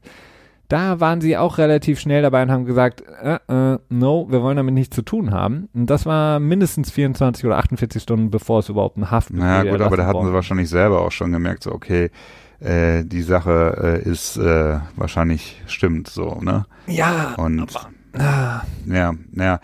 Es ist, ähm, ja, ich habe nicht damit gerechnet. Ich habe es ja, glaube ich, auch in der Prognose gesagt, dass er spielen wird. Denn wenn er nicht gespielt hätte, dann hätten sie es vorher irgendwie äh, kundgetan, vermute ich. Die hätten das nicht irgendwie so Game Time Decision mäßig erst in dem in den Inactives quasi mitgeteilt, sondern irgendwie vorher schon durchgesteckt. Sie berufen sich halt einfach auf die NFL. Die NFL macht ihr Ding, hatte sich jetzt am Montag zehn Stunden mit Brittany Taylor getroffen äh, und unterhalten. Vermutlich wird sie sich jetzt nochmal mit Antonio Brown treffen, so wie ich das verstanden habe, und dann zu ihrer Entscheidung kommen. Oder vielleicht auch abwarten, wie das in dem Zivilprozess weiterläuft. Ich meine, es gibt jetzt mittlerweile genug Gründe, auch losgelöst von den Beschuldigungen von Brittany Taylor, warum sie Antonio Brown jetzt mittlerweile auch sperren könnten, denn der äh, SI-Artikel, der rausgekommen ist mit diesen zwölf weiteren Anschuldigungen, wo es äh, hauptsächlich um nicht bezahlte Rechnungen ging, die er mit irgendwelchen Businesspartnern hatte, mhm. mit einem Koch, der irgendwie ein großes Dinner geschmissen hat oder anderen Geschichten. Äh, selbst die könnten jetzt, zumindest sobald sie dann in die ähm, in die Nachrichten rein können, ja auch schon äh, reichen, um über die Personal Conduct Policy der NFL äh, quasi Sperren auszusprechen äh, es wirkt so, dass die NFL kein wirkliches Interesse daran hat, ihn zu sperren. Ähm, Offensichtlich nicht. Und die Patriots werden ja. so lange dann dementsprechend auch nicht tun. Genau. Die verstecken sich halt dahinter und dafür ist die NFL, vor allen Dingen der Commissioner ja da, damit sich Teams hinter ihm verstecken können. Ne? Ja, das dafür halt bekommt er seit 20 Millionen im Jahr, damit sie sich hinter ne, ihm verstecken. Sind es nicht sogar knapp 50? Ach, keine Ahnung. Mit Escalator-Stufen. Wahrscheinlich muss er 30 davon jetzt an Jay-Z bezahlen. Ja, ähm, möglich. aus dem eigenen Topfe. Kaepernick hatten wir, ne? Wir hatten, genau. Wir haben jetzt im Grunde genommen ähm, ja eine sehr, sehr lange Folge. Wir hoffen, ähm, stick with. ähm, stick with us. Genau. ähm, hoffen, ihr seid noch bei uns, denn wir haben noch eine kurze Sache, die wir die Tage sonst auch noch mal so ähm, verlauten lassen. Christian und ich haben in den letzten Jahren immer wieder häufiger die Ideen gehabt, beziehungsweise hatten es im Kopf, wie kann man eigentlich vor allen Dingen so zum Start einer Saison wenn ja so viel Geschaffel, was Personal angeht, in der Liga vonstatten geht in der Offseason, den Überblick behalten über die einzelnen Teams, über die Kader vor allen Dingen, über die wichtigsten Leute in den Kadern, über das Depth Chart. Es wäre doch schön, einen, einen Punkt zu haben, wo man sich all das anschauen kann. Und dann haben Christian und ich in den letzten äh, Zeit, Wochen, Tagen ähm, das Ganze so ein bisschen zusammengestellt. Wir haben, wenn man das so sagen kann, eine kleine Broschüre, ein kleines Booklet gebaut in dem jedes Team ähm, vertreten ist mit dem Depth Chart, so wie es nicht stand heute, aber so wie es vor einigen Tagen aussah, plus ähm, eine kurze Info zu dem Team. Da ist eine Mini-Historie zu dem Team. Da ähm, steht auch drin, wie so Salary Cap mäßig das momentan aussieht, was man so erwarten kann, ähm, was so für große Acquisitions in der Offseason kam. All das auf einer Doppelseite sozusagen. Plus dann haben wir auch noch ein, äh, eine Komplettübersicht über den kompletten Spielplan der ähm, NFL, sprich alle Wochen, alle 17 Wochen in der NFL für jedes Team. Wann spielen sie gegen wen? Was ist das für ein Spiel? Ist das ein frühes Spiel am Sonntag? Ist das ein Donnerstagabendspiel, Montag, Sonntagnachtspiel, je nachdem? Das ist alles zusammengefasst in einem kleinen Booklet. Das würden wir gerne euch ähm, anbieten, wenn ihr auch Lust habt, wenn ihr einen Ort braucht, an dem all das zu finden ist, was man im Grunde braucht, mal auch wenn man währenddessen am Sonntag mal guckt und sich denkt, Mensch, wo ist der denn nochmal gelandet oder wo spielt der oder ähm, wer ist denn jetzt der zweite Tight End bei dem Team oder wer ist der zweite Mittellinebacker, wenn jetzt der erste ausfällt. All das, äh, wenn man das nicht so auf dem Schirm hat, denn diese gut 1700 Spieler, die in der NFL aktiv unterwegs sind, ist, ist schwierig, da immer alles auf dem Schirm zu haben. Schreibt uns gerne einfach an. Wir ähm, überlegen noch, ob wir vielleicht ein, zwei Exemplare exklusiv dann nochmal drucken und binden. Ansonsten haben wir das in einer PDF dann sonst komplett vorbereitet. Kostenlos übrigens, ne? Normalerweise, wenn so ein langer Pitch äh, ange, angestimmt wird, dann genau. hat dann für alle, die noch ein bisschen Geld dafür haben. Genau, für alle, die gedacht haben, nein, ich will nichts dafür bezahlen. Wir wollen auch kein Geld dafür. Wir machen das natürlich für euch als unsere uns eigene Community hier vom NFL Tuesday. Ähm, schreibt uns einfach, ähm, damit das auch alles datenschutzrechtlich okay ist, eine Mail ähm, ihr, oder schreibt uns bei Twitter eine DM, ähm, dass ihr einfach Bock habt auf das Booklet, auf diese Übersicht, dann können wir euch das zusenden. Ansonsten, wenn ihr nicht bei Twitter seid, könnt ihr uns einfach an team at footballanalysts.de eine Mail schreiben und sagen, okay, ähm, ich erlaube euch hiermit sozusagen meine äh, E-Mail dafür zu nutzen, mir das zuzuschicken dann machen wir das gerne und dann haben wir äh, hoffentlich euch einen kleinen Gefallen getan, um den Überblick zu wahren. Ähm, das Ganze dann auch in einem wirklich guten, netten, kleinen Design zusammengefasst, wie so der Stepchart und die einzelnen Teams aufgestellt sind. Das äh, werden wir dann die Tage nochmal, falls jetzt der eine oder andere schon eingeschlafen ist ähm, und das nicht mehr mitbekommen hat, nochmal wiederholen, aber ansonsten für die, die eben nicht bei Twitter sind ähm, und das dann nicht sehen können, ähm, schreibt uns einfach eine E-Mail. Genau. Genau. Äh, das war soweit, Christian. Es war eine lange Episode, aber es war ja auch ähm, erschreckend ja. viel, was wir besprechen mussten. Das stimmt. Petspot diese Woche fällt voraussichtlich aus. Das werden wir wohl nicht nochmal hinbekommen. Ähm, aber mehr es als sagen, wir, stehen über allem. ja, es sei denn, wir schaffen eine ganz spontane Folge vielleicht nochmal vor dem kommenden Spiel am, am, gegen die Jets am Wochenende. Aber das können wir leider nicht versprechen. Ähm, aber wie gesagt, das ähm, ist ja bei den Pets momentan auch nicht brandaktuell. So viel dazu. Äh, ich danke dir, Christian, für die lange Folge. Ähm, dir auch, danke nicht einschlafen. Stick with me. Und ähm, genau, wünschen eine wunderschöne Woche, einen wunderschönen Spieltag kommende Woche, kommenden Sonntag und dann hören wir uns wieder am nächsten Dienstag beim NFL Tuesday. Macht's gut, bis dahin, ciao, ciao.